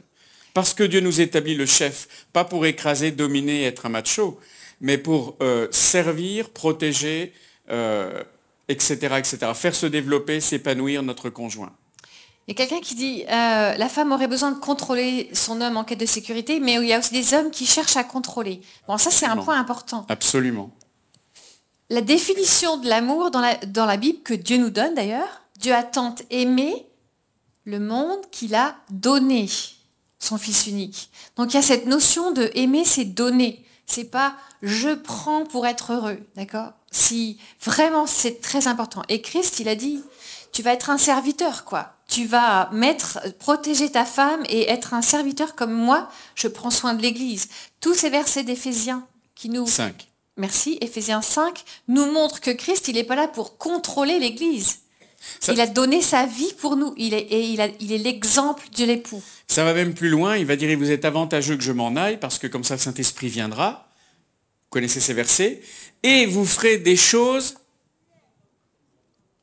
plus grandes que celles que j'ai faites. Qui croit que vous pouvez faire des choses plus grandes que celles que Jésus a faites? Eh bien, vous avez raison. Vous ne devriez pas être timide. Levez la main bien franc parce que c'est le projet de Dieu pour ta vie. Ce qui veut dire aussi, si je garde l'analogie, Jésus et mon époux et moi je suis son épouse, que mon job de mari, c'est de faire en sorte de créer un terrain fertile et parfait pour que ma femme développe son potentiel et qu'elle aille plus loin que moi dans sa réussite. Et comme when mama's happy, everybody's happy, on dit en anglais. Hein. quand, quand votre épouse est heureuse, eh bien, le premier retour sur investissement, il sera pour vous, messieurs. Il sera pour vous, messieurs. Vous serez l'homme le plus heureux sur Terre parce que votre épouse va rayonner et c'est vous qui en serez le bénéficiaire. Vous vous rappelez euh, Boaz et Ruth et puis Proverbe 31, qui est-ce qui est le bénéficiaire du, succès de leur, épouse? C'est le mari, mais il a avant créé les conditions parfaites pour que son épouse se développe et s'épanouisse. Et ça, c'est une clé. Exactement ce que Jésus a fait avec nous. Ok, après, il y a plusieurs, il y a toute une liste de questions autour de problématiques liées à, un couple. En conférence comme ça, on ne peut pas régler les problématiques de couple, mais vous avez sans aucun doute du soin pastoral, des équipes, des pasteurs que vous pouvez rencontrer. Ouais, connaissance à mes sommeurs, c'est sûr. Voilà, pour discuter avec eux. Parce qu'en fait, là, on ne va pas pouvoir adresser des problèmes euh, individualisés, mais vraiment, on va vous encourager à aller trouver de l'aide. Il n'y a pas de situation qui ne puisse pas être aidée si vous en avez le désir. Et avec Dieu, on peut euh, rebondir, guérir, guérir de, problèmes qui ont nécessité du pardon, reconstruire la confiance. La confiance a été trahie, est-ce que c'est possible de reconstruire? Oui. Avec Dieu, c'est possible. Avec du travail, ça tombe pas, c'est pas magique. Hein. Peut-être des fois il y a besoin d'un miracle, mais avec Dieu c'est possible. Donc toutes les personnes qui nous envoient des questions précises sur des problématiques précises, je vous envoie vers vos pasteurs. Hyper important. Et votre service pastoral. Voilà, vous avez du travail en plus. Donc euh, de rien. on ne peut pas répondre à ça. Une question sur la contraception, si on a le temps, on y répondra à la fin. Après, il y a une question intéressante aussi sur euh, hop, le fait que, ouais, mais tout ça c'est bien beau, mais maintenant qu'il faut attendre très longtemps, euh, comment est-ce qu'on fait euh, C'est une très bonne question. Voilà, on va y arriver, puis après, comment est-ce qu'on franchit la ligne rouge hein? Mais avant ça, on va adresser la question pour les célibataires. Comment on fait Parce qu'à l'époque de la Bible, on se mariait beaucoup plus vite quand même. Hein? On vivait moins longtemps aussi. Enfin, pas toutes les époques de la Bible. On ne va pas faire un débat théologique. Mais euh, oui, comment est-ce qu'on fait? Donc je vous rappelle que le fait de faire croire aux célibataires que s'ils ne sont pas sexuellement actifs, et ils vont s'auto, euh, euh, détruire et que ça ne va pas fonctionner, c'est un mensonge. Donc forcément, Dieu ne nous a pas piégés. Parce que c'est un peu complexe. Il dit, bon alors, euh, la sexualité activée, c'est que dans le cadre du couple. Donc tous, si pas marié, rien à ce niveau-là. Et pourtant, ben, vous avez les hormones qui fonctionnent le cycle de la femme qui fonctionne. À chaque fois qu'on est au milieu du cycle, mesdames, et que vous ovulez, donc vous pondez un petit œuf, si vous m'avez déjà entendu dire, c'est ce que je vais dire, mais ouh, les hormones, elles sont là. Ouh. On a un petit ovule qui est pondu. S'il y avait un petit spermatozoïde dans le coin, ça pourrait faire un bébé, quoi. Et ça déclenche des choses. Puis alors, chez les hommes, la testostérone. Le, cycle de la testostérone chez les hommes, c'est tous les combien, vous savez? Alors, est-ce que vous savez quel est le cycle de l'homme? 15, secondes Non, c'est Superman là. un tout petit peu plus. C'est quand même un peu plus. Vas-y. Non, le cycle de l'homme est de 72 heures. Ah, C'est-à-dire trois jours. C'est-à-dire que tous les trois jours, l'appareil génital de l'homme arrive à pleine capacité et ça, donc, ça crée un désir sexuel. Le désir sexuel n'est pas un péché. Le désir sexuel n'est pas un péché. Il est naturel, il est voulu par Dieu, il est hormonal, ça veut simplement dire que vous fonctionnez. C'est ce que j'en fais qui peut devenir un péché. Mais le désir et la pensée de la sexualité n'est jamais un péché par elle-même. Et le désir par lui-même. Ce que je vais faire avec, là, ça peut le devenir. Donc attention de ne pas diaboliser quelque chose qui est voulu par Dieu. Connaissez l'expression être plus royaliste que le roi C'est-à-dire vouloir plus que ce que Dieu veut, ça c'est jamais bon. Hein euh, c'est Dieu qui a créé nos corps et la sexualité, donc ces mécanismes sont normaux, naturels, hormonaux, et donc c'est ce que je vais faire avec qui, est capital. Ok, donc on revient dans le monde des célibataires. Hein. Euh, la sexualité a été créée par Dieu pour répondre à deux... Euh, comment on appelle ça? Reward and... Allez, dis-le-moi en français. Deux instincts. Deux instincts, merci. Deux instincts super importants le besoin de récompense et le besoin de réconfort. Ça, c'est pour ceux qui ont des enfants aussi. Je fais deux questions en une. Pour ceux qui posent des questions sur les enfants. Donc, quand on a besoin de récompense ou besoin de réconfort, naturellement, c'est quelque chose qui va s'activer. à l'intérieur de nous. Donc un enfant de 2 ou 3 ans qui a besoin de récompense ou de réconfort euh, peut, on peut le retrouver en train de se toucher les parties intimes ou des choses comme ça parce qu'en fait, il, essaie de répondre à ce besoin-là. L'avantage, c'est que quand on est célibataire, Dieu a permis que cette énergie sexuelle puisse être canalisée en énergie physique. Il a créé en nous des mécanismes qui permettent un soulagement physique qui fonctionne quand on canalise l'énergie sexuelle en énergie physique. Donc le réconfort, c'est quand je me sens pas bien. La récompense, c'est au contraire quand je suis au top du top et j'ai envie d'avoir une récompense tellement j'ai bien bossé, etc. Donc ce sont les deux sentiments extrêmes. Alors chez les gars. Ils créent naturellement, euh, cause d'un processus trop long à expliquer pour ce soir, mais qui s'appelle le processus de l'empreinte, mais il va créer naturellement une attirance qui nous ramène vers le désir sexuel. Pour les garçons, comment est-ce qu'on va, est qu'on va l'évacuer?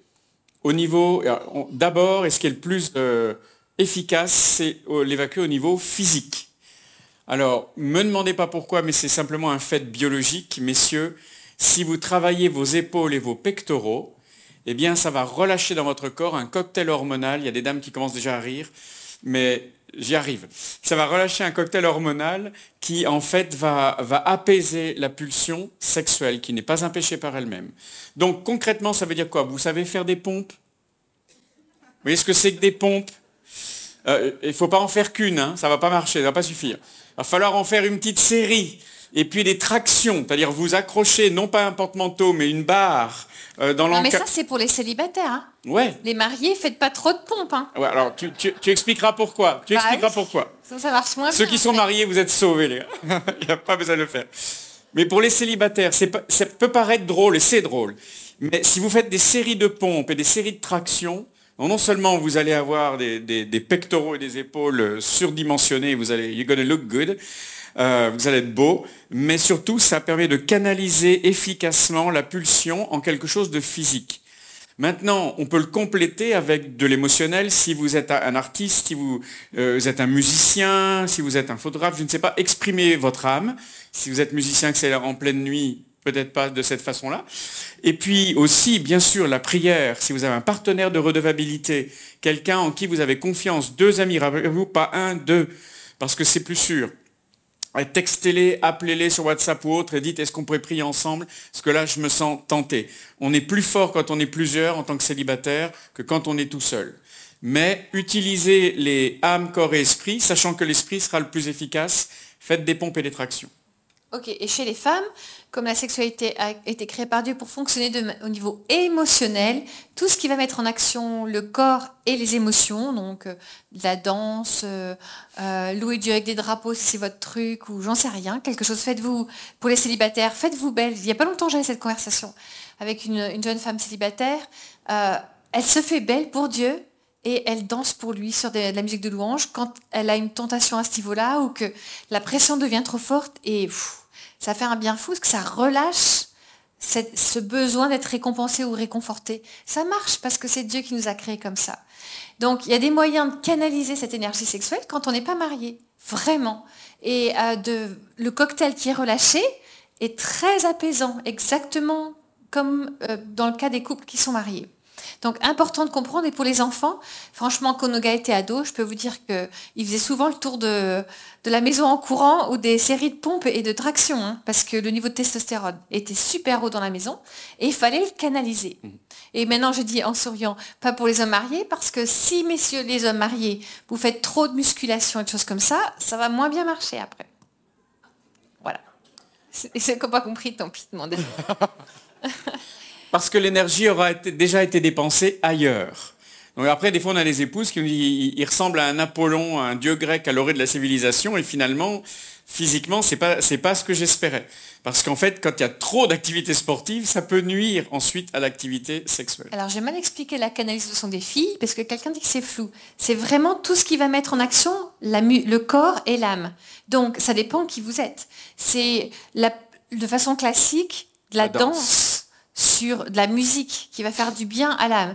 Alors je ne parle pas de faire un quelle, quelle, va être la danse la plus euh, sensuelle euh, à deux. Je ne parle pas de ça, du tango, je ne sais quoi là. La kizomba, je, ne, je ne connais je sais même pas ce que c'est. Non, pas ça. On est Pas- pas très bon en danse, Rachel et moi. Ah non, non, non, non. Elles essayent à MLK de me faire danser, les femmes, mais non. Du flamenco, je... Non, non. flamenco, je peux voir. C'est pas de ça dont on parle. sensuel. On parle d'un sport qui va mettre en mouvement le corps sur de la musique, parce que ça va activer l'âme et le corps. Donc, je reprends de la danse sur de la musique de louange. Moi, je dis aux femmes avec qui je travaille, ferme les rideaux, mets de la musique que tu aimes à fond et danse. Mets une robe qui te plaît, un truc qui te plaît et danse pour ton Dieu. Euh, et tu vas développer les femmes célibataires, et même les, les gars, mais moi je parle plus aux femmes célibataires, évidemment, vous vous en doutez, elles développent une relation avec Dieu dont les femmes mariées peuvent être jalouses. Je vous assure que c'est vrai. Parce que c'est, quand Paul le dit très clairement, hein, quand tu restes célibataire, tu as plus de temps et de, d'espace pour ta connexion avec Dieu. Quand tu es marié, le Seigneur nous demande de prendre soin dans le couple l'un de l'autre. Donc les femmes célibataires avec lesquelles je travaille, elles développent une relation avec Dieu que j'entends pas chez les femmes mariées. Il faut bien qu'il y ait des avantages quand même. Donc, est-ce que c'est plus clair La personne qui a dit que c'était trop flou, c'est vraiment quelque chose qui va mettre en mouvement le corps, euh, et les émotions. On va regarder comment reconstruire la ligne rouge. Mais avant ça, je vais, puisqu'il y a deux ou trois questions sur ce thème-là. euh, pour les, est-ce que les couples divorcés peuvent se remarier? Si le mariage a été dissous, dissous, dissous, euh, le mariage a été dissous, il n'existe plus, donc il y a possibilité de se remarier. En Christ. En Christ, ouais, on vous conseille. Et avec les bons fondements, hein, n'allez pas trop vite, ne franchissez pas la ligne rouge parce que sinon après c'est compliqué. Et toutes les autres questions autour de ces thèmes-là, allez voir vos pasteurs. Alors, comment on reconstruit la ligne rouge? Alors, euh, donc on parle toujours d'un couple qui est marié ensemble. Euh, et donc, euh, la ligne rouge a été franchie avant le mariage et peut-être que c'est votre cas et que vous vous dites, mais en fait, ça expliquerait pourquoi on a telle et telle et telle et telle tension ou chose qui ne se passe pas comme on espérait entre nous. La bonne nouvelle, c'est que quand Jésus nous révèle quelque chose ou met le doigt sur quelque chose, il apporte toujours une solution. J'en profite rapidement, c'est la différence entre la culpabilité et la conviction de péché. La culpabilité ne vient jamais du Saint-Esprit. Jamais. Ce qui vient du Saint-Esprit, c'est une conviction de péché. La conviction de péché, comment on la reconnaît de la culpabilité? La conviction de péché vient du Saint-Esprit, elle nous montre là où on a mis le pied en dehors de la volonté de Dieu, et Dieu nous tend la main pour que non seulement on se relève, mais qu'après on apprenne quel est le bon chemin à suivre. Toujours, il y a une main d'association et, euh, et du pardon qui est attaché à l'Esprit Saint. La culpabilité, elle vous dit, tu es nul, tu n'y arriveras jamais, tu retombes toujours au même endroit, il n'y a pas d'espoir pour toi. Vous la connaissez cette voix? Qui se veut spirituelle ou religieuse plutôt. Elle n'est pas spirituelle, elle est religieuse. Et elle vous écrase bien comme on écraserait du poivre dans un, comment ça s'appelle, le truc avec un pilon, voilà. Et puis, il n'y a pas d'espoir et, et c'est juste, euh, vous êtes, il n'y a plus de solution, quoi. Ça, ça n'est jamais le Saint-Esprit. Jamais. Donc ne vous laissez pas piéger. Si vous vous dites, mais alors on est coincé maintenant avec cette histoire de ligne rouge, non. C'est bien d'avoir une conviction de péché, mais ce n'est pas de la culpabilité. D'abord, messieurs, même peu importe qui a commencé, comme on dit, euh, il faut être deux pour danser le tango. Savoir que vous étiez deux dans l'histoire. Donc la première démarche, c'est à l'homme de l'apprendre et de, et de devant Dieu de de demander pardon à Dieu pour le couple. Peu importe qui a commencé, qui a poussé, c'est pas le problème. Vous êtes l'homme, vous êtes responsable devant Dieu. C'est à vous que Dieu demandera des comptes, comme il l'a fait avec Adam d'ailleurs. Donc c'est toujours à nous de démarrer comme ça. Et après, l'outil, c'est pas magique. Savoir qu'il n'y a pas un pouvoir dans l'outil, c'est juste une symbolique qu'il est possible de suivre et qui va rebooter le système. Donc ce qu'on vous propose, ce qu'on a vu fonctionner avec plein de couples, c'est qu'en fait, vous allez reproclamer artificiellement pendant euh, une semaine, symboliquement et artificiellement, comme si vous étiez uniquement fiancé et plus marié. Mais vous l'êtes marié. On ne vous dit pas de divorcer. hein. Simplement, vous prétendez que vous n'êtes que fiancé. Et mesdames, redonnez, demandez à Dieu, si vous ne savez pas où elle est, cette ligne rouge, demandez au Seigneur, est où ma ligne rouge? Une fois que vous l'avez, et ça peut être quelque chose de très simple, encore une fois, vous allez la donner à votre fiancé, votre chéri, qui est marié, mais vous êtes comme fiancé. Et messieurs, vous êtes le chevalier en armure. Cette ligne rouge, vous allez la protéger et la respecter pendant une semaine. Une semaine, vous allez y arriver. Donc vous allez dormir dans la niche du chien, messieurs, ou, euh, ou sur le canapé, ou dans la chambre d'amis. Vous n'êtes plus autorisé, vous laissez à madame la, la plus belle chambre. et vous respectez exactement ce qu'elle vous a dit et il n'y a pas de relation physique pendant une semaine. C'est des fois, certains nous disent, bah, de toute façon, euh, ça fait tellement longtemps qu'il n'y en a plus, donc euh, une semaine de plus ou de moins, ça ne va pas se sentir. Malheureusement, c'est vrai. Donc pendant ces temps-là, pendant ces jours-là, si c'est une semaine de congé, ça peut être plus simple, parce que comme ça, vous pouvez mieux l'organiser. Mais vous allez intentionnellement, vous vous rappelez de ce mot euh, Intellectuellement, vous allez organiser des moments où vous allez discuter tous les deux de ce qui se passe dans le monde. Socialement, vous allez inviter des amis à dîner, vous allez dîner avec eux, vous faites quelque chose. Au niveau du fun, choisissez une activité que vous n'aviez pas l'habitude d'avoir avant. Je ne sais pas ce que ça peut être, aller au match de foot, ce que vous voulez. Et émotionnellement, on vous dira comment faire. Spirituellement, connecter, connecter, connecter. Quand arrive le samedi soir, vous allez prendre ensemble ce qu'on appelle une mikveh. La mikveh, c'est une cérémonie juive qui est l'ancêtre du baptême d'eau de Jean-Baptiste. Savoir que euh, on s'immerge ou on se, met sous une cascade d'eau, et puis euh, on est symboliquement lavé de la tête aux pieds de nos péchés par l'eau qui coule sur nous. Vous avez une cascade dans votre jardin? Non. Bon alors, est-ce que vous avez une douche? Ça va faire l'affaire. La douche va faire l'affaire. Donc symboliquement à la fin, et vous priez avant, vous allez vous mettre tous les deux sous la douche en tenue d'Adam et Ève, vous voyez ce que je veux dire? Et puis vous allez bénir le corps de l'autre. Entièrement, tous les, tous les morceaux de ce corps, vous allez le bénir. Et puis quand l'un a terminé, c'est le tour de l'autre. Et ensuite, vous allez appeler le Saint-Esprit à venir vous bénir, puis vous allez redevenir intime physiquement. Et beaucoup de couples qu'on a conduits dans cette série, on n'était pas là avec eux, hein. quand je dis on les a conduits, on les a juste... Euh, on s'est arrêté loin avant. Hein. Loin. Mais... Euh, Et euh, nous disent en fait on s'attendait à rien, et puis on a été saisi par la présence de Dieu qui est venu. Et pour dire en gros, je suis avec vous, là, c'est important à mes yeux ce que vous faites. Et en fait, ça reboot complètement le système et, les effets de la ligne rouge euh, qui avaient été franchis disparaissent. Merci. Donc il y a moyen de reconstruire si la ligne a été franchie. Pour les célibataires, un office, c'est toujours le même. il nous avait dit, oh bah moi je sais comment reconstruire la ligne rouge. Donc euh, il avait dit ça avant de fréquenter euh, sa, chérie aujourd'hui, sa femme. Il avait dit, oh moi je sais comment reconstruire. Donc si on franchit la, ligne, c'est pas grave, on pourra reconstruire après. Ben non, ça marche pas comme ça, ce que toi tu sais. Donc les célibataires, tant pis pour vous, maintenant vous savez. Mais franchement, ça change toute la vie de dire si vous êtes euh, en train de préparer votre mariage, puisque, puisque Sam qui vous connaît a dit, il y a des gens qui sont, c'est peut-être cette année, etc. Ou si vous n'êtes pas en couple du tout, franchement, dès que vous êtes sérieux dans votre relation, construisez l'amitié, Investissez dans, tous les niveaux, là, quelle que soit la forme que cela prend. Attention à l'exclusivité. Puis quand vous êtes sérieux et puis que vous pensez que vous allez tenter quelque chose avec cette personne, vous avez envie d'aller plus loin avec cette personne, demandez la ligne rouge et respectez-la. Ça changera tout. Si vous euh, n'êtes pas encore marié, vous n'êtes que fiancé ou vous êtes promis l'un à l'autre et vous l'avez franchi, alors, il n'y a pas besoin de faire tout ce que je viens d'expliquer la non, semaine. Vous ne faites pas la douche. Non, non, non, pas la douche non plus. Hein. après, on après, on entend. Oui, Eric, Rachel, ils ont dit qu'on faisait la douche avant de se marier. on n'a pas dit ça. Hein. C'est beaucoup plus simple pour vous. Demandez pardon à Dieu. Ouais. Et ensuite, demandez où est cette ligne rouge. Donnez-la. Que la jeune fille donne, la fiancée donne au fiancé. Ok, ma ligne rouge, c'est ça.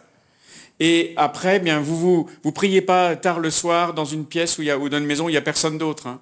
Euh, vous, mettez, c'est du bon sens après. Ne vous mettez pas en danger, vous vous connaissez. Donc ne, quand vous connectez émotionnellement, ce qui est normal en relation d'exclusivité, ce qui est normal puisque vous projetez de vous marier, mais ne vous mettez pas dans des situations où ça, où, ça risque, quand on joue avec le feu, on se brûle. Il y a un livre de la Bible où il est dit ne réveille pas l'amour avant qu'elle ne le veuille. Parce qu'une fois que l'amour est réveillé, pour l'arrêter, bonjour. Hein. Une fois que la machine physique est lancée, eh bien, euh, vous avez beau être très très spirituel, pour arrêter la puissance du désir, c'est extrêmement complexe. Donc, ne vous mettez pas en danger, simplement demandez pardon à Dieu, messieurs, prenez le leadership, puis après, respectez la ligne rouge jusqu'à ce que vous soyez mariés. C'est plus simple. Si un de vous deux a franchi la ligne rouge avec quelqu'un d'autre avant que vous vous mariez, pareil, demandez pardon, peut-être qu'il faudra couper des liens, demander au Seigneur de détacher ces morceaux d'âme qui, s'étaient attachés, etc. Donc ça aussi, il y a moyen de l'aider et ça se fait en, entretien pastoral. Euh, il y a quelqu'un qui dit, euh, oui mais alors moi, euh, les filles, on peut faire des pompes aussi bien que les gars. Oui, bien sûr. Bien sûr. Si c'est ça qui vous aide, faites des pompes pour canaliser l'énergie sexuelle. Ça veut dire aussi que peut-être cette ou ces personnes ont eu des stimulations au niveau de la pornographie. Un des, méfaits de la pornographie, c'est que ça change, même au niveau biologique, la façon avec laquelle les femmes fonctionnent au niveau de leur sexualité. Et on se retrouve avec des femmes stimulées par les yeux. Et donc si c'est le cas, effectivement, les pompes vont fonctionner. Parce que ça va déclencher le même cocktail que chez les hommes. Ce n'était pas le plan de Dieu au démarrage. L'apport de, ces images, beaucoup, qui n'ont rien à voir avec ce que Dieu a prévu que, nous regardions. Euh, mais l'arrivée de ces images chez les petites filles a, entre autres, fait baisser l'âge des premières règles. Hein. La pornographie abîme l'esprit, le cerveau, l'âme, le corps aussi. Et donc ça change la façon avec laquelle la sexualité fonctionne. C'est pour répondre à des questions. Euh, les enfants, qu'est-ce qu'on fait si les enfants sont sexuellement actifs sans être mariés? Si les enfants sont majeurs, euh, vous pouvez prier pour eux, mais c'est tout quoi. Une fois qu'ils sont majeurs, euh, voilà, c'est eux qui choisissent. Euh, après, on est, enfin, là, c'est vraiment très personnel et chaque parent décide. Si ça nous était arrivé, on leur aurait demandé de dormir dans deux chambres séparées quand ils viennent chez nous. Mais c'est tout, sans, sans influencer plus dans leur vie à eux. Hein. C'est leur, leur choix. Par contre, si les enfants sont mineurs et sous notre toit, on peut expliquer que les règles de la maison, ça ressemble à vos règles, à vous. Bon, euh, moi j'aime bien dire qu'avant 13 ans, si on a le privilège de, d'avoir des enfants petits encore, euh, eh bien, on, s'attache à faire qu'un enfant de 13 ans, pourquoi 13 ans? Parce que c'est le début de l'adolescence, 12 hein. ans, 14 ans, comme vous voulez, mais quand on arrive au moment de l'adolescence, il faut qu'ils sachent que, ces enfants, il faut qu'ils sachent que la sexualité est un cadeau de Dieu, que c'est hautement spirituel, que c'est normal, tout ce qu'on ressent dans le corps, que l'énergie sexuelle est normale, qu'on peut le canaliser. Si on explique ça à un enfant des tout petits, ça change sa vie d'adulte. Hein. Quand un enfant apprend à aller au pot, notre petit Clovis, 8 mois, il fait caca sur le pot. Et nous, les grands-parents, on est très fiers. Vous êtes content hein, de savoir ça. Vous êtes content de savoir ça. Ça va vous changer la soirée. Non, mais il y, a quelque chose y a quelque chose qui est très important pour, euh, pour les adolescents, en fait.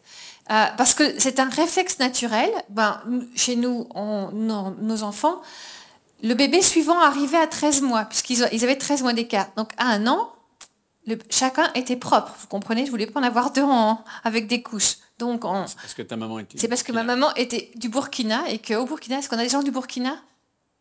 Personne. Au Burkina, on, avait fait comme ça. Ah. Et les enfants, ils font caca sur commande. C'est vrai ou pas? Merci. et donc moi, je faisais. Mes fils, maintenant, ils sont grands, ils ont 30 ans. Si on est sur un Skype ou un FaceTime, pas un Skype, un FaceTime ou un whatever, something, si je fais ils ont envie d'aller aux toilettes. Bref, je me gare, je m'égare. Tout ça pour dire, tout ça pour dire qu'un enfant lui apprend à aller au pot. Quand on lui dit pour le, toute l'énergie sexuelle c'est pareil, tu peux exactement le maîtriser et le canaliser, exactement comme un réflexe naturel uh-huh. euh, de contrôler euh, les urines, etc. C'est exactement le même mécanisme. Hein. On peut le canaliser. On n'est pas des animaux à 13 ans, un enfant, si on lui explique que quand il ressent quelque chose, c'est normal et on va t'apprendre à le gérer dans ton corps, pas à l'étouffer, pas à l'éteindre, pas à dire que c'est mal, mais à le canaliser, ça lui changera sa vie d'adulte. Vous êtes d'accord avec moi? Voilà. Donc ça, et puis à 13 ans, on lui apprend aussi que les actes ont des conséquences. Ce que tu choisis de faire, il y aura des conséquences. Et tu supportera, portera les, les conséquences de, ce que, de tes choix en fait. Donc on les encourage à faire des bons choix. Mais ensuite, eh bien, c'est eux qui font leurs choix. Ok? Ça va? Je pense que là, on a répondu toutes les questions, donc on va continuer d'avancer. Attends, mais celle-là était importante aussi. Quand, euh, on va répondre à avant la suivante, d'accord Quand euh, on se trouve dans une situation où quelqu'un aurait été abusé, est-ce qu'on peut changer tout ça? À votre avis, est-ce qu'on peut changer tout ça? Absolument. On ne va pas laisser un abuseur en plus d'avoir abîmé l'enfance, abîmé la vie d'adulte. Mais là, c'est pareil, ça ne va pas être en conférence comme ça qu'on va pouvoir le gérer.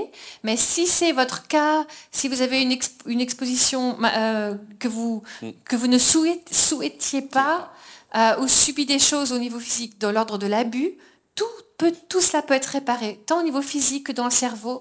Ne restez pas bloqué. Il a recherché de l'aide professionnelle chrétienne, euh, mm-hmm. ce serait le mieux.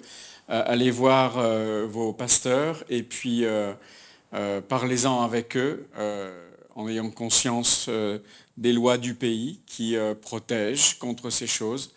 Et c'est important pour sa reconstruction de pouvoir en parler. Le garder, c'est souvent se condamner à ne pas guérir complètement. Donc c'est super important d'oser à un moment donné, c'est un, problème très complexe, mais libérer la parole, c'est le début de la guérison. Et, aller demander de l'aide professionnelle, c'est vraiment indispensable. Mais est-ce qu'il y a de l'espoir? Absolument. Mm. Merci Seigneur, il y a de l'espoir. Et ceux qui sont en formation avec nous, on voit ça le mois prochain. ah, ah oui, ça c'est des questions qu'on vous encourage à discuter ce soir ensemble. Hein. Est-ce que vous avez besoin de... Là, vous ne dites pas, vous ne vous regardez pas, vous, vous discutez ce soir. Est-ce que vous avez besoin de reconstruire la ligne rouge? Est-ce que vous avez l'impression que vous êtes allé trop loin? Si vous ne saviez pas, demandez pardon. Hein. Avec, avec Dieu, on peut reconstruire. Euh, même, même, si ça fait 50 ans. Oui. C'est jamais. Euh, si vous avez une maladie chronique depuis 50 ans, puis qui sort d'un seul coup un médicament sur le marché qui guérit la maladie, est-ce que vous allez le prendre? Oh ben non, ça fait 50 ans que je suis habitué à. Non, maintenant, ça vaut plus la peine. Mais si, ça vaut toujours la peine de se sentir mieux, quoi. Et d'aller mieux et de pouvoir atteindre le plein potentiel que Dieu avait prévu. Dieu est toujours du côté de votre couple.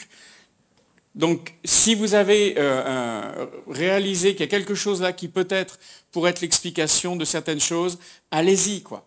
Discutez-en, priez, demandez au Seigneur, et puis faites cette semaine dont on a parlé de, pseudo-fiançailles, et puis allez jusqu'au bout, et on vous le recommande. Et célébrez aussi vos niveaux d'amitié qui sont forts, avec lesquels vous êtes épanouis, et discutez de ce que vous pouvez améliorer ça fait partie des moyens de maintenir votre couple et de pouvoir grandir. Ça fait partie des conversations qu'on vous encourage d'avoir régulièrement.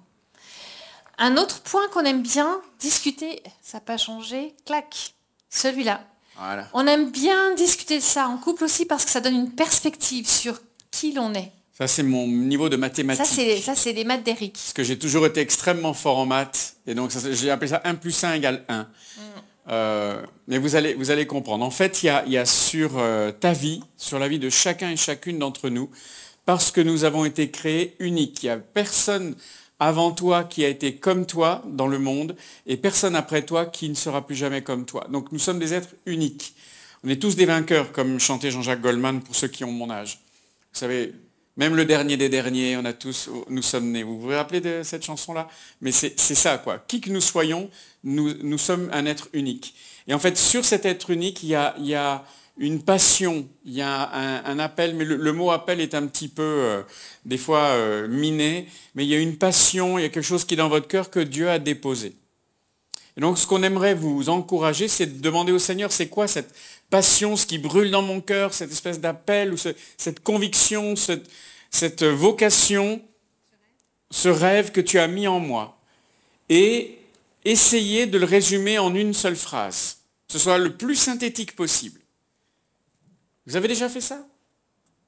Ça peut être utile de le faire. Des fois quand on se dit, mais en fait, c'est quoi ce que, ce que Dieu veut pour moi? C'est un point de départ. Et quand vous l'avez obtenu, donc vous voyez, le, nous sommes super euh, couleur... Euh, oui, gender oriented. Gender oriented. Alors pourquoi pas On va dire que les gars sont le, cercle rose. Tiens, on va changer un peu. Comme l'équipe de rugby. Voilà, comme, euh, comme l'équipe du Stade français. Et puis le, le bleu, ce seront mesdames. Cette, cette vocation, cette passion, elle, elle est là pour vous, elle restera vraie toute votre vie. L'intersection, c'est ce que l'on vit ensemble. Au début de notre mariage avec Rachel, moi j'étais le, pasteur, j'avais un ministère public plus en vue. Rachel avait la, responsabilité plus d'élever nos cinq enfants à la maison. Donc j'étais plus visible, elle l'était moins. Et ce qu'on vivait en commun, c'est-à-dire l'intersection des deux cercles, était euh, moindre. Aujourd'hui, si on symboliquement prend une photo de nos deux cercles, on a toujours des, appels et des passions différentes, mais ce que l'on vit ensemble, eh bien, ce serait les deux cercles se recouvriraient quasiment euh, en entier. Par contre, il y a une troisième chose, il y a un autre appel, il y a une autre passion, c'est la, raison pour laquelle Dieu vous a mis ensemble. C'est celle qui est sur votre couple. Et donc une fois que vous avez réussi à synthétiser votre passion, votre vocation en une phrase, eh bien essayez de fusionner vos deux phrases pour ceux qui sont mariés. Pour ceux qui sont fiancés, ça peut être intéressant d'essayer de voir ce que c'est. Mais essayez de les fusionner en une seule phrase. Et en fait, vous aurez quelque part la raison d'être de votre couple. Et ça, c'est quelque chose qui va vous conduire toute votre vie pour euh, dire oui à euh, certains déménagements, certains changements de carrière, certains services à l'église ou je ne sais pas, je ne connais pas votre vie. Et c'est ce qui permet aussi de dire non, sans avoir peur de se tromper, parce que si c'est vraiment à côté, on se dit, hmm, est-ce que préfère, est-ce que ça pourrait être bien? Oui, ça pourrait être bien, mais ce n'est pas à ça qu'on est appelé. Et je vais vous donner un exemple pour, pour, fabriquer un exemple. Ça peut être un de vous deux a vraiment reçu des dons dans le beau, et capable de rendre euh, un espace naturel euh, magnifique. Et l'autre est capable, a un don d'hospitalité, a quelque chose de spécial avec l'hospitalité. Et, Dieu vous a équipé pour cela, etc. Et quand vous mettez ça ensemble, eh bien peut-être que ce que le Seigneur a, les rêves qu'il a mis dans votre cœur, c'est de pouvoir accueillir et transmettre du beau on peut faire tout à fait une, notion d'une phrase, de quelque chose qui, représente le couple et qui l'on est. Ça aide à avoir de la perspective sur, on n'est pas juste là parce que ça nous permet de payer moins d'impôts. C'est ça en France aussi, hein. ça marche comme ça en France. Aux États-Unis, là, ça, ça marche. Mais il y a plus que de payer moins d'impôts quand on se marie. Il y a le fait de devenir un à tous les niveaux et que notre union qui l'on est euh, déclenche quelque chose de plus, autant pour l'autre, pour nous, que pour ceux que Dieu met dans notre vie. Vous êtes d'accord avec ça? Faites-le pour vous, faites-le quand vous rentrez, ce soir ou ce week-end. Réfléchissez, qu'est-ce qui, brûle en moi? Qu'est-ce qui brûle en toi? On écrit chacun de notre côté sur un morceau de papier. Puis ensuite, on l'explique à l'autre. Et puis ensemble, on crée une ou deux phrases ou un petit paragraphe commun. Et après, on peut même pousser l'exercice euh, jusqu'à créer un symbole. Et ce symbole, il peut, être différent selon qui vous êtes, mais souvent on dit ben, peut-être encadrer cette phrase, mettez-la dans votre chambre, sur le mur, en face du lit, et puis tous les matins, quand vous vous levez, vous vous la relisez, quoi. Vous la reproclamez. Ça, c'est la raison pour laquelle on est ensemble. Et ça, c'est un booster pour votre couple. Il y a une raison que Dieu poursuit, euh, pour laquelle on est tous les deux dans la vie. Et ce n'est pas valable uniquement pour des gens, ah bah oui, mais eux, c'est parce qu'ils parlent. Non, non, non. Comme Rachel l'a dit, euh, nous, on a un centre de retraite en France où on accueille des couples. Et eh bien, le, couple qui, euh, qui, euh, qui, est qui, est le couple d'accueil, qui travaille avec nous, eux, c'est exactement l'exemple que tu as donné. Exactement. L'un des deux cuisine à la perfection. Euh, l'autre est plus dans le, décor et travailler sur des choses, mais le résultat, c'est que c'est un lieu d'accueil qui est chaleureux, qui est beau, et dans lequel les gens sont nourris au niveau physique, mais aussi nourris d'affection, etc. Et ils ont trouvé comme ça leur appel, la raison pour laquelle ils sont ensemble, et comment ils peuvent servir Dieu, etc. C'est super important, ne le minimisez pas. Et ça peut être fun aussi de vous poser la question finalement et d'essayer de voir ce que, ça va donner. Et même si les, les saisons de la vie font que ça va s'exprimer différemment, la phrase restera juste, restera vraie. Même si ça peut s'exprimer différemment au cours des saisons de la vie. Bon, alors vous allez travailler sur votre amitié, vous assurer que vous avez du fun, que tout soit bien connecté, que vous euh, parliez de Dieu ensemble, que vous connectez au niveau émotionnel, etc. Euh, si vous êtes marié, maintenez en vie votre vie sexuelle si vous avez besoin d'aide à ce niveau-là, parce qu'il y a eu des, blessures, etc., ne, ne laissez pas tomber. Ne vous dites pas, ça c'est plus pour nous, c'est plus de notre âge. Si vous êtes encore en vie, c'est de votre âge. Et puis il y a plein de formes, plein de façons différentes de l'aborder. Mais souvenez-vous, c'est une protection spirituelle. Et puis assurez-vous que vous avez un cap en tant que couple. On va dans quelle direction? Qu'est-ce que le Seigneur nous a confié? Il y a des personnes qui demandent, euh, oui, alors où sont les sources bibliques, etc. Bon, ben, vous allez dans nos ressources, dans, dans mon livre, je vous cite la, le livre où il y a cette euh, loi scientifiquement expliquée, la loi naturelle expliquée de façon scientifique. Vous allez trouver tous les versets cités.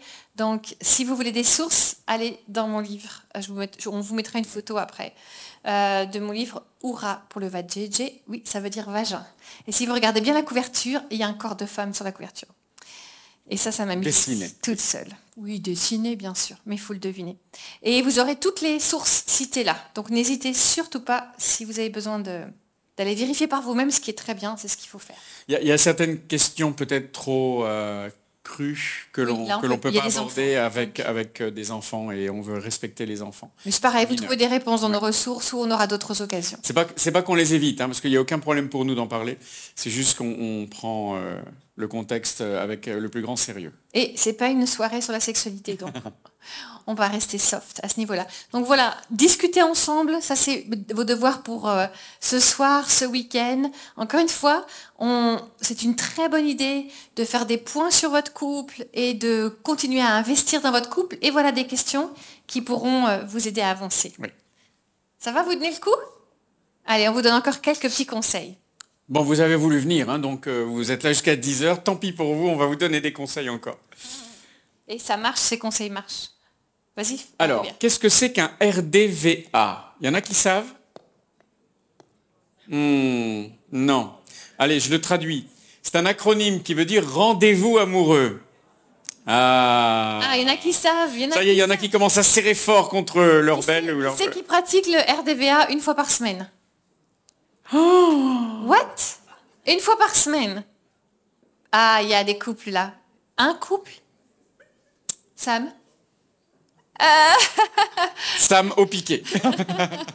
Vas-y mon chéri, explique. Alors, le RDVA, c'est le rendez-vous amoureux. On ne parle pas d'intimité physique, là, hein, ça n'a rien à voir avec. C'est quelque chose qui n'est pas optionnel. C'est quelque chose qui est nécessaire. Pourquoi? Parce qu'en fait, ça permet de maintenir, il y a, euh, dans, dans la, la vie de couple, il y a beaucoup d'hormones en jeu. Euh, quand on tombe amoureux de quelqu'un, vous savez, quand on a les, les mains moites et les pieds poites, qu'on n'arrive plus à dire euh, deux mots correctement dans la même phrase, qu'on avait préparé un beau discours, messieurs, puis qu'une fois qu'elle est là devant vous et qu'elle vous regarde le discours, vous savez plus un seul mot de ce que vous vouliez dire, ça c'est parce que vous êtes sous l'effet d'une hormone qui s'appelle la PEA, Phényléthylamine. Merci. Et en fait, c'est l'hormone du coup de foudre. Vous avez le rythme cardiaque qui s'accélère, vous avez des nœuds dans l'estomac, etc. Cette hormone, elle est faite, c'est comme de la cocaïne, mais celle-là, elle est légale parce qu'elle est sécrétée par votre cerveau. Mais c'est similaire. Donc c'est un speed, et elle est, là dans, dans un couple entre 6 mois à 2 ans, à fort niveau. Et après, si vous ne faites rien, elle va décroître. Parce qu'il y a une autre hormone qui rentre en ligne de compte, qui est l'oxytocine. Si vous vous souvenez pas de ces mots, ça n'a aucune importance. Mais l'oxytocine, c'est l'hormone du lien. C'est ce qui fait qu'une maman est attachée à son bébé quand le bébé vient de naître, que quand on est marié, qu'on touche le- le- la, la peau nue de l'autre, si vous, si vous gardez le contact pendant quelques dizaines de secondes, vous allez sentir un apaisement dans votre cœur. Et vous dites, mais d'où est-ce que ça Et vient si vous êtes marié, prenez la main de votre conjoint. Si vous êtes fâché et que vous vous disputez, mais que vous avez besoin de vous réconcilier, avant d'en discuter, tenez-vous les mains en vous regardant. Et je vous promets, Mm. c'est pas toujours facile, on n'a pas toujours envie d'ailleurs. hein. D'ailleurs, on a envie de lui mettre la main peut-être. Non, mais là, il faudrait Non. surtout pas. Oh là là Vous avez vu mon doigt? Non. Ça, là, non. Vous n'avez plus envie de gagner contre l'autre, mais d'un seul coup, vous avez envie d'une solution gagnante-gagnante. Ça, c'est l'oxytocine. Et celle-là, elle va remplacer la PEA euh, complètement. Et c'est pour ça que dans le monde, on dit, mais euh, vous savez, le, le mariage rend l'amour rend aveugle et le mariage rend la vue. Et une fois qu'on est marié, euh, on n'est plus amoureux. Ça, c'est dans le monde, les- les- on change de partenaire rapidement. Pourquoi? Parce que les gens sont accros à ce sentiment d'être amoureux. Et quand ils le perdent, ils changent de partenaire. Et en fait, il ne faut pas que ça, ça diminue. Et qu'est-ce qui va permettre de maintenir un bon niveau de PEA dans le couple? Ce qui fait que c'est pas, euh, je t'ai épousé il y a bientôt 32 ans, euh, et puis, ben oui, bientôt, hein, ouais, 32, 32. Et puis, je t'aime, mais si ça change, je te le dirai, quoi. Non, ça, ça va pas suffire, hein. Non Messieurs, dites non. Non, ça suffit pas, non, non. Parce qu'en fait, ce qui compte, c'est d'être amoureux ou amoureuse de l'autre. Et d'être actif. Dans un, il y a quelque chose qui est, qui est en train de mourir, dans l'autre, il y a une action.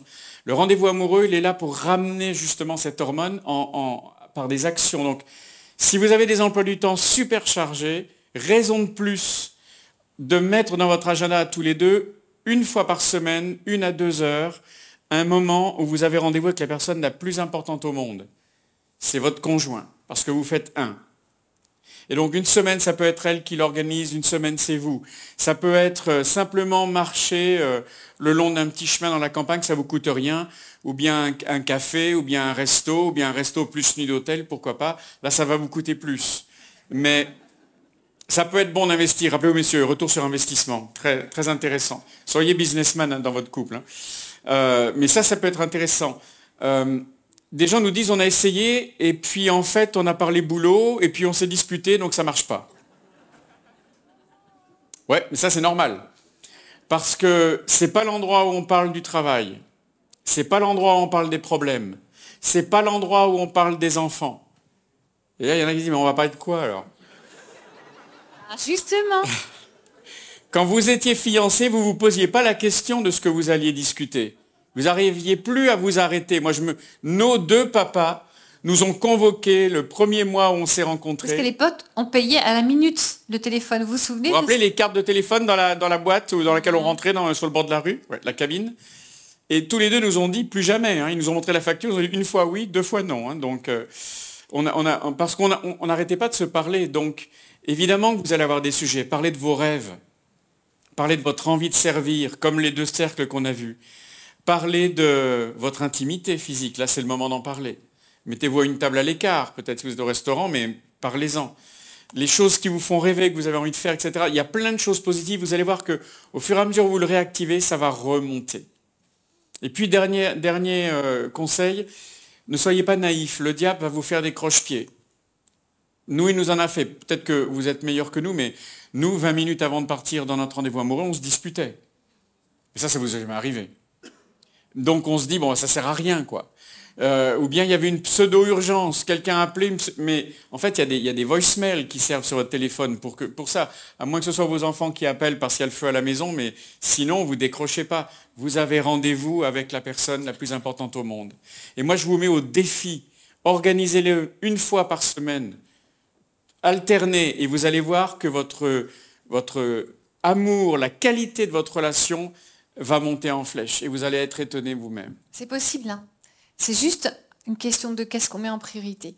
Si vous voulez continuer d'investir dans votre relation et continuer d'avoir du fun et de vous sentir amoureux, un rendez-vous par semaine, un rendez-vous amoureux. Ça fait 33 ans, ou je ne sais plus beaucoup, hein, longtemps qu'on se fréquente. Ah et donc on est mariés presque 32 ans. Et je pense que dans, on n'a peut-être pas fait notre rendez-vous amoureux 5 semaines. Mm. dans ces 30, plus de 30 ans. C'était le mariage de nos enfants, trois fois. Et puis maintenant, quand ils viennent tous à la maison, on s'en va pas tous les deux, on reste là, parce que ça devient rare, évidemment. Mais on est à franchement cinq semaines. Et euh, pourquoi? Parce qu'on en a besoin, en fait. C'est de l'oxygène. Mais encore une fois, ça peut être très simple. Hein. Quand on avait nos cinq enfants en dessous de 6 ans et demi, je sais pas pourquoi on avait du mal à trouver un babysitter. Un babysitter là. C'était des amours. Ouais, je sais pas pourquoi, mais personne ne voulait nous les garder. 5 en dessous de 6 ans et demi. On les mettait au lit, tôt. Ils en sont encore traumatisés aujourd'hui. À 7 heures, tout le monde au lit. Ça a duré longtemps, oui. Vive les, les bébés au lit tôt. Et puis, on marchait devant la fenêtre, de, on habitait dans un HLM hein, à l'époque, mhm. on marchait devant la fenêtre du, euh, de l'appartement, juste pour être sûr que l'appartement prenait pas feu, vous voyez. Mais c'est tout, c'est tout ce qu'on pouvait faire, mais c'était tout. Tout ce dont on avait besoin. Et donc vraiment, il n'y a, pas de, a pas de situation que vous viviez qui soit impossible. Si vous n'avez pas de famille autour et que vous avez des enfants en bas âge, je suis bien sûre qu'il y a peut-être un autre couple qui, comme vous, cherche à, à, faire un échange de babysitting ou je ne sais pas. Soyez créatifs. Prenez ce temps pour connecter. Vous ne regretterez pas parce que les années défilent et il faut qu'elles restent intéressantes dans la vie de couple.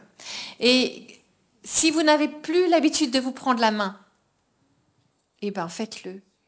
Une ou deux minutes par jour. Ne serait-ce que pour prier autour du repas, par exemple. Remettez en route ces petits trucs qui vont ré redéclencher dans votre corps des hormones qui vont vous faire un bien fou. Rien que ça, vous mettez ce que Dieu a créé dans votre corps de votre côté. Rien que le fait de vous toucher, une ou deux minutes. Et alors là, si vous êtes très courageux, vous pouvez même vous embrasser tous les jours. Au moins, vous êtes prêts? Au moins neuf fois par jour. C'est beaucoup neuf fois par jour. Mais il y en a qui disent c'est rien, on fait mieux que ça. Ah bah si vous faites mieux que ça, tant mieux. Neuf fois, c'est un minimum en fait. Parce que quand vous vous embrassez neuf fois par jour, bon, pas un puke, hein, un peu plus... euh, À la française, comme disent les Américains. disent les Américains, à la française. Euh, et ben vous avez le même, euh, le même euh, pool, comment on dit en français, le même baggage, package de bactéries dans, au niveau de la bouche, dans le corps. C'est romantique. Et au niveau de tout le corps. Ouais, mais ça veut dire que ben vos corps sont faits l'un pour l'autre. C'est génial, quoi. Bref. On ne pourrait pas vivre sans bactéries, hein. c'est c'est pas, c'est pas dégoûtant autant que ça. Allez, mais c'est moi ouais. qui fais le 10 comme Allez, ça. si tu veux. Il nous reste quelques minutes. ça, tu vas plus vite. Oui, parce que si c'est moi, je vais plus vite que toi. oui, quelqu'un demande si les slides sont disponibles. Sam, on peut te les envoyer? Est-ce que tu peux les envoyer aux gens ou c'est complexe? On peut donner un... On, on va y bosser avec ça. Oh, ouais, c'est c'est pas dur du tout. hein. On, va, on va essayer de le faire. Oui. Je vous ai mis plein de travail, Sam. Alors, vous allez voir Sam et, et si vous avez l'air de... Et puis... On, re- Pardon. on revient dans 7 ans, hein, comme la dernière fois. Alors, le 10, 10. Après, on a fait toutes les questions. Ah, la question sur la hum, contraception, on va voir si on peut. Euh, nous allons faire le 10-10-10 très vite. Eh ben, Qu'est-ce que c'est que cette bête? Un autre, qui c'est qui connaît le 10-10-10 Il y en a qui Ah. connaissent. Il y en a qui connaissent. Et vous avez essayé? Oui Vous avez essayé Super. Ça marche super bien. Bon, pour les novices, vous pouvez faire 5-5-5. Mais le but, c'est Mais pas 10, trop 10, 10. longtemps non plus. hein. Ok, 10 minutes, 10 minutes, 10 minutes, c'est pas dur. 30 minutes en tout. Il y a un mode d'emploi très précis. Vous, vous prenez 30 minutes avec un minuteur. Donc, euh, je fais le, le geste de- du siècle dernier avec le minuteur pour faire cuire les œufs, mais vous pouvez mettre sur votre téléphone si vous avez envie. Vous mettez 10 minutes.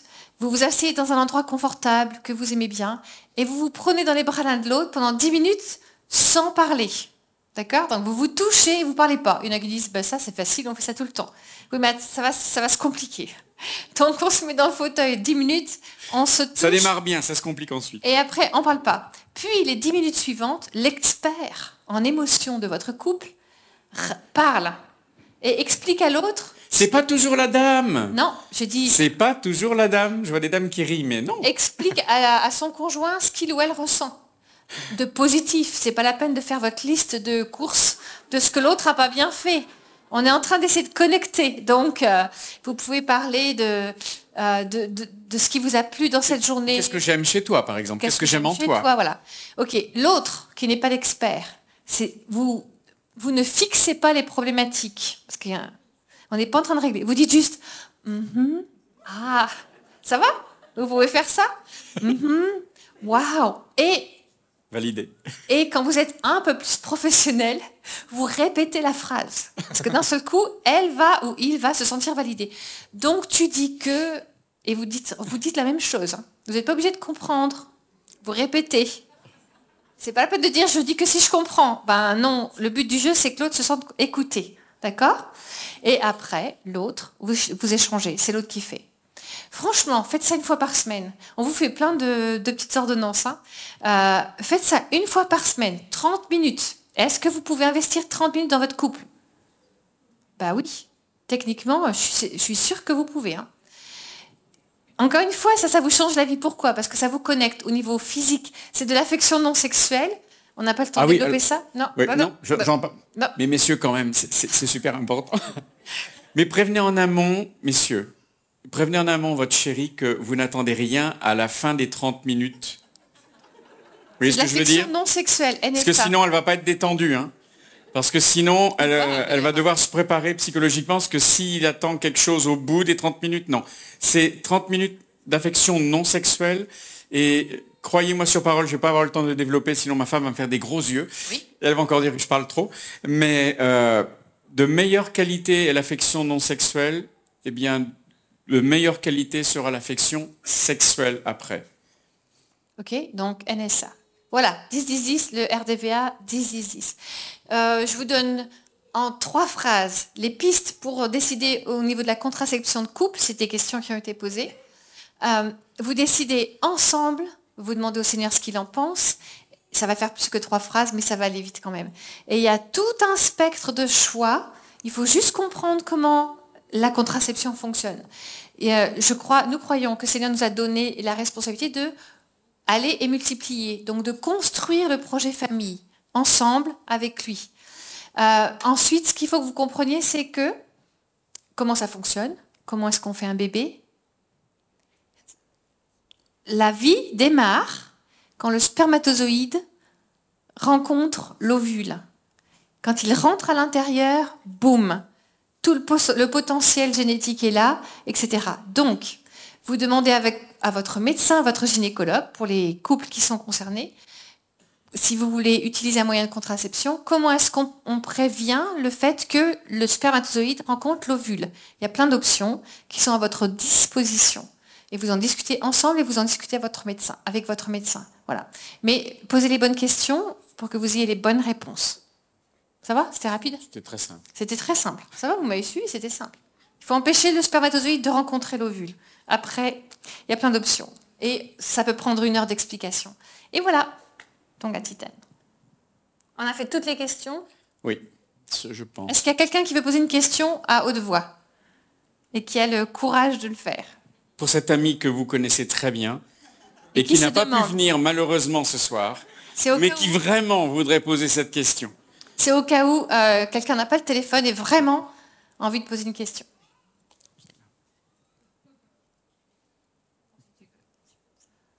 Alors, non, vous n'avez pas, d'amis? Vous n'avez pas d'amis qui sont intéressés par une question? Bon. Il y, a une question qui nous est posée sur les, comment est-ce qu'on perçoit le mariage entre un chrétien et un non-chrétien.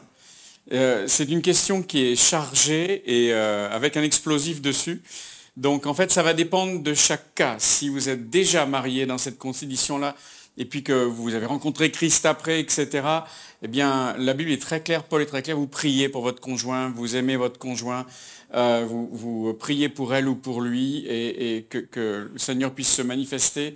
Vous restez ensemble, vous avez construit une famille ensemble. C'est le désir du Seigneur que cette famille euh, se développe, s'épanouisse, soit bénie, etc. Si vous êtes en projet de mariage avec quelqu'un, alors la même chose, Paul le dit que si vous vous mariez, eh bien, il vaut mieux se marier avec quelqu'un qui a la même foi que vous, en Jésus-Christ. C'est une évidence pour mille et une raisons. Donc euh, attention à ne pas vous mettre avec quelqu'un qui est peut-être charmant, etc. Mais si il ou elle n'a pas fait cette démarche vis-à-vis du Seigneur, peut-être, faut peut-être euh, faire une pause, réfléchir, prier pour, parce que se marier avec quelqu'un qui ne partage pas votre foi, c'est vraiment une source de grande souffrance dans la plupart des cas. Pour un cas où ça peut être euh, un succès, dans neuf cas, ça va être beaucoup de douleur, surtout quand il y a des enfants après. Ok, on a fait le tour. On vous a donné plein de pistes. Vraiment, on veut vous encourager à investir dans votre couple. Investissez dans votre couple. C'est un cadeau que Dieu vous a donné. Si vous êtes célibataire, investissez dans qui vous êtes et dans votre, euh, identité, votre personnalité, euh, l'épanouissement de votre vie. De toute façon, si jamais le plan de Dieu c'était que vous vous mariez, euh, autant que vous soyez bien dans votre peau aujourd'hui si vous êtes célibataire. Parce que sinon, ça amplifie les problèmes. Hein. Il y en a qui se disent, tous mes problèmes seront réglés quand je vais être marié. Combien de gens mariés savent que c'est pas vrai? Waouh Il y a beaucoup de mains qui se sont levées. Vaut mieux, vaut mieux travailler à l'épanouissement quand on est célibataire, comme ça on emmène un, un, individu épanoui dans un mariage, et donc ça sera plus facile de construire un mariage épanoui. mais quand on est marié, ça vaut le coup de continuer à investir mm. dans son couple aussi. Tu veux dire autre chose sur le couple? Simplement, retenez le mot dont on a parlé, c'est intentionnalité. Si vous repartez de cette soirée en ne changeant rien à la façon... Je crois que c'est Einstein qui avait donné cette définition de, la folie, c'est de penser qu'en ne changeant rien, on puisse avoir un résultat différent. Vous n'aurez non seulement pas un résultat euh, qui va s'améliorer, mais qui risque d'empirer, puisque vous aurez été exposé à, des solutions et vous ne les mettrez pas en pratique. Ce serait vraiment dommage. On ne veut pas vous tendre un piège, au contraire. Si vous choisissez d'être intentionnel, que ce soir ou demain, vous vous asseyez pour ceux qui sont mariés, vous disiez, OK, comment on fait pour mettre en pratique ce qu'ils nous ont partagé? Moi, je vous mets au défi de le faire. Et, euh, et quand on se revoit, c'est vous qui nous direz, écoutez, ce qu'on a, ça nous a changé tellement de choses dans notre vie. Le fait de faire la semaine, le fait d'avoir un moment où on parle de ce que Dieu nous a dit dans la semaine, etc. etc. Simplement, faites-le. Nous, par contre, on n'assume pas au niveau des, dans neuf mois, s'il y a des, des naissances et tout, on, on, décline toute responsabilité autour de ça. Mais sinon, on vous promet que votre couple va vraiment s'épanouir. Il y a une dernière question. Je peux y répondre une minute, elle est rigolote. Et je vais parler en lao. Est-ce que quelqu'un parle lao Le laotien Non Ok. Comme ça. Hmm, kadai. Ça va? Tiens. Ok. Donc, quelqu'un dit, quand est-ce le dernier conflit que vous avez traversé et comment l'avez-vous résolu? De- devinez quand est-ce que c'était Aujourd'hui yeah Ce matin, nous étions dans notre petit studio, je vous le fais rapidement, et on prie et on aura fini à 10h. On était dans notre petit studio à MLK, donc euh, on s'aime très fort. hein. On vit dans un studio d'étudiants pendant qu'on est là pendant euh, MLK. Et donc on est à une toute petite table qui est grande comme ça. Oui, à peu près, hein, Mais elle est ronde, mais c'est la taille. et ronde. C'est une Ikea, donc euh, pas très solide. Et on est chacun de notre côté de la table pour travailler. Et à la maison, c'est Eric qui fait le, la vaisselle. Enfin, à la maison, dans le studio. À la maison, c'est... Et donc, Eric était en train de faire quelque chose, ta valise peut-être. Et j'ai dit, mon chéri, tu peux faire la vaisselle, s'il te plaît? Et je sais pas, je t'ai demandé de faire deux trucs. Ouais. Je lui ai demandé de faire deux trucs, genre sortir la poubelle et faire la vaisselle. Ah bah, c'est beaucoup, c'est beaucoup hein, Oui. pour un homme. hein. Parce que j'avais besoin de remplir le truc d'eau, la bouteille d'eau pour qu'on ait de l'eau fraîche pour venir. Il y avait une raison, mesdames. Vous êtes d'accord avec moi? Il y avait forcément une raison. Et Eric me dit, ouais, eh ben, je suis en train de faire quelque chose. Il faut, il faut que j'arrête de- ce que je suis en train de faire pour ce que toi tu veux. Et vous savez ce qu'il a fait? La vaisselle. Mais un petit peu fâché quand même. Eric l'a fait. Après, je suis allée te faire des petits bisous pour dire ça je t'aime, merci de l'avoir fait. Ce matin, on s'est disputé. Et ça aurait, enfin disputé, on a eu une tension. On n'a pas des grosses disputes, mais on a eu une tension. Ça aurait pu mal se terminer en fait. Parce qu'on aurait pu euh, euh, envenimer le truc et puis être fâché contre l'autre. En fait, ce qu'on a fait, c'est d'un seul coup, je me suis dit, bon, peut-être que j'aurais dû aller faire la vaisselle, moi, et en tout cas, merci de l'avoir fait. Et je voulais te dire merci, on a déminé tout de suite, avant que ça devienne une grosse mine. Mais en fait, nous, bien sûr, on se dispute. Mais après 15 ans de faire ce qu'on fait, à plein temps, vous pensez qu'on est plus intelligent que de ne pas se disputer le jour où on va parler? C'est pas, Non, ça nous arrive encore. c'est pas le fait de ne pas se disputer qui est important, c'est le fait de savoir comment résoudre la dispute. Et de ne pas la laisser s'envenimer. En moins d'une demi-heure, on avait ré- résolu le problème. J'étais revenue vers Eric. C'est moi qui ai fait la démarche, parce que c'est moi qui avais demandé la vaisselle et la poubelle. Et euh, on a plein de trucs en place comme ça, de petits protocoles qui nous aident à résoudre les difficultés. Donc ne laissez pas les bombes exploser. Et il reste 30 secondes pour prier. Allez, je sens que je vais être court. Papa, je veux te remercier parce que c'est un plaisir d'être dans ta présence et la présence de nos frères et sœurs. Et euh, Seigneur, c'est évident que tu es ici avec nous et nous voulons te remercier. Tu as vraiment le désir de nous bénir, que nous soyons célibataires, sans projet de mariage et avec le bonheur d'être célibataires. Je te prie pour que ceux et celles qui le sont et qui pensent le rester, ainsi, bien soient bénis, remplis de toutes sortes de richesses dans leur relation avec toi, Jésus. Je te demande pour ceux et celles qui ont le projet de se marier, qu'ils puissent mettre en pratique ce dont on a parlé ce soir et que tu puisses leur, leur permettre de trouver euh, celui ou celle qu'ils recherchent et pour lequel ils ou elles te prient. Et pour tous ceux qui sont mariés, merci Seigneur Jésus parce que tu es du côté de ce mariage. Tu veux bénir cette union. Tu l'as voulu pour une raison, tu l'as voulu pour, un appel, pour euh, déjà le, bonheur de ceux qui se, marient. Et euh, tu veux les faire grandir, comme Rachel vient de le dire, même au milieu des tensions. Tu as la, la capacité de transformer le mal en bien et de nous faire grandir au-delà de la difficulté, qu'elle devienne vraiment une opportunité de mieux nous connaître et de devenir plus forts dans notre relation. Pour nous-mêmes, pour l'amour que nous, tu as placé entre nous et aussi pour être tes témoins. Seigneur, merci. Je te demande de raccompagner tous ceux et celles qui sont venus ce soir euh, et très gentiment qui ont euh, participé à cette soirée. Merci pour tous tes bienfaits que vraiment ce soir marque un tournant, un avant et un après et une, une grâce grandissante sur nos, nos foyers et nos familles.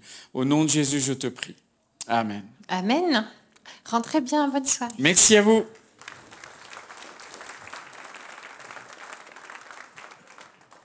Merci. Et euh, vous avez leur site et puis vous avez aussi plein de ressources, je crois, qui existent. hein. Je sais pas s'il y a des. Donc euh, n'hésitez pas à aller re- regarder. Je pense beaucoup de choses qu'ils ont partagées euh, aujourd'hui euh, sont développées. Euh, il y a des parcours aussi de formation euh, qu'on vous encourage à faire aussi en tant que couple. Ça peut être vraiment l'occasion de revenir, parce que là c'était l'intensif, on va dire, mais de revenir petit à petit sur les différentes questions. Donc encore un grand merci Eric et Rachel pour euh, tout ce que vous avez pu nous partager. Bonne soirée à tous.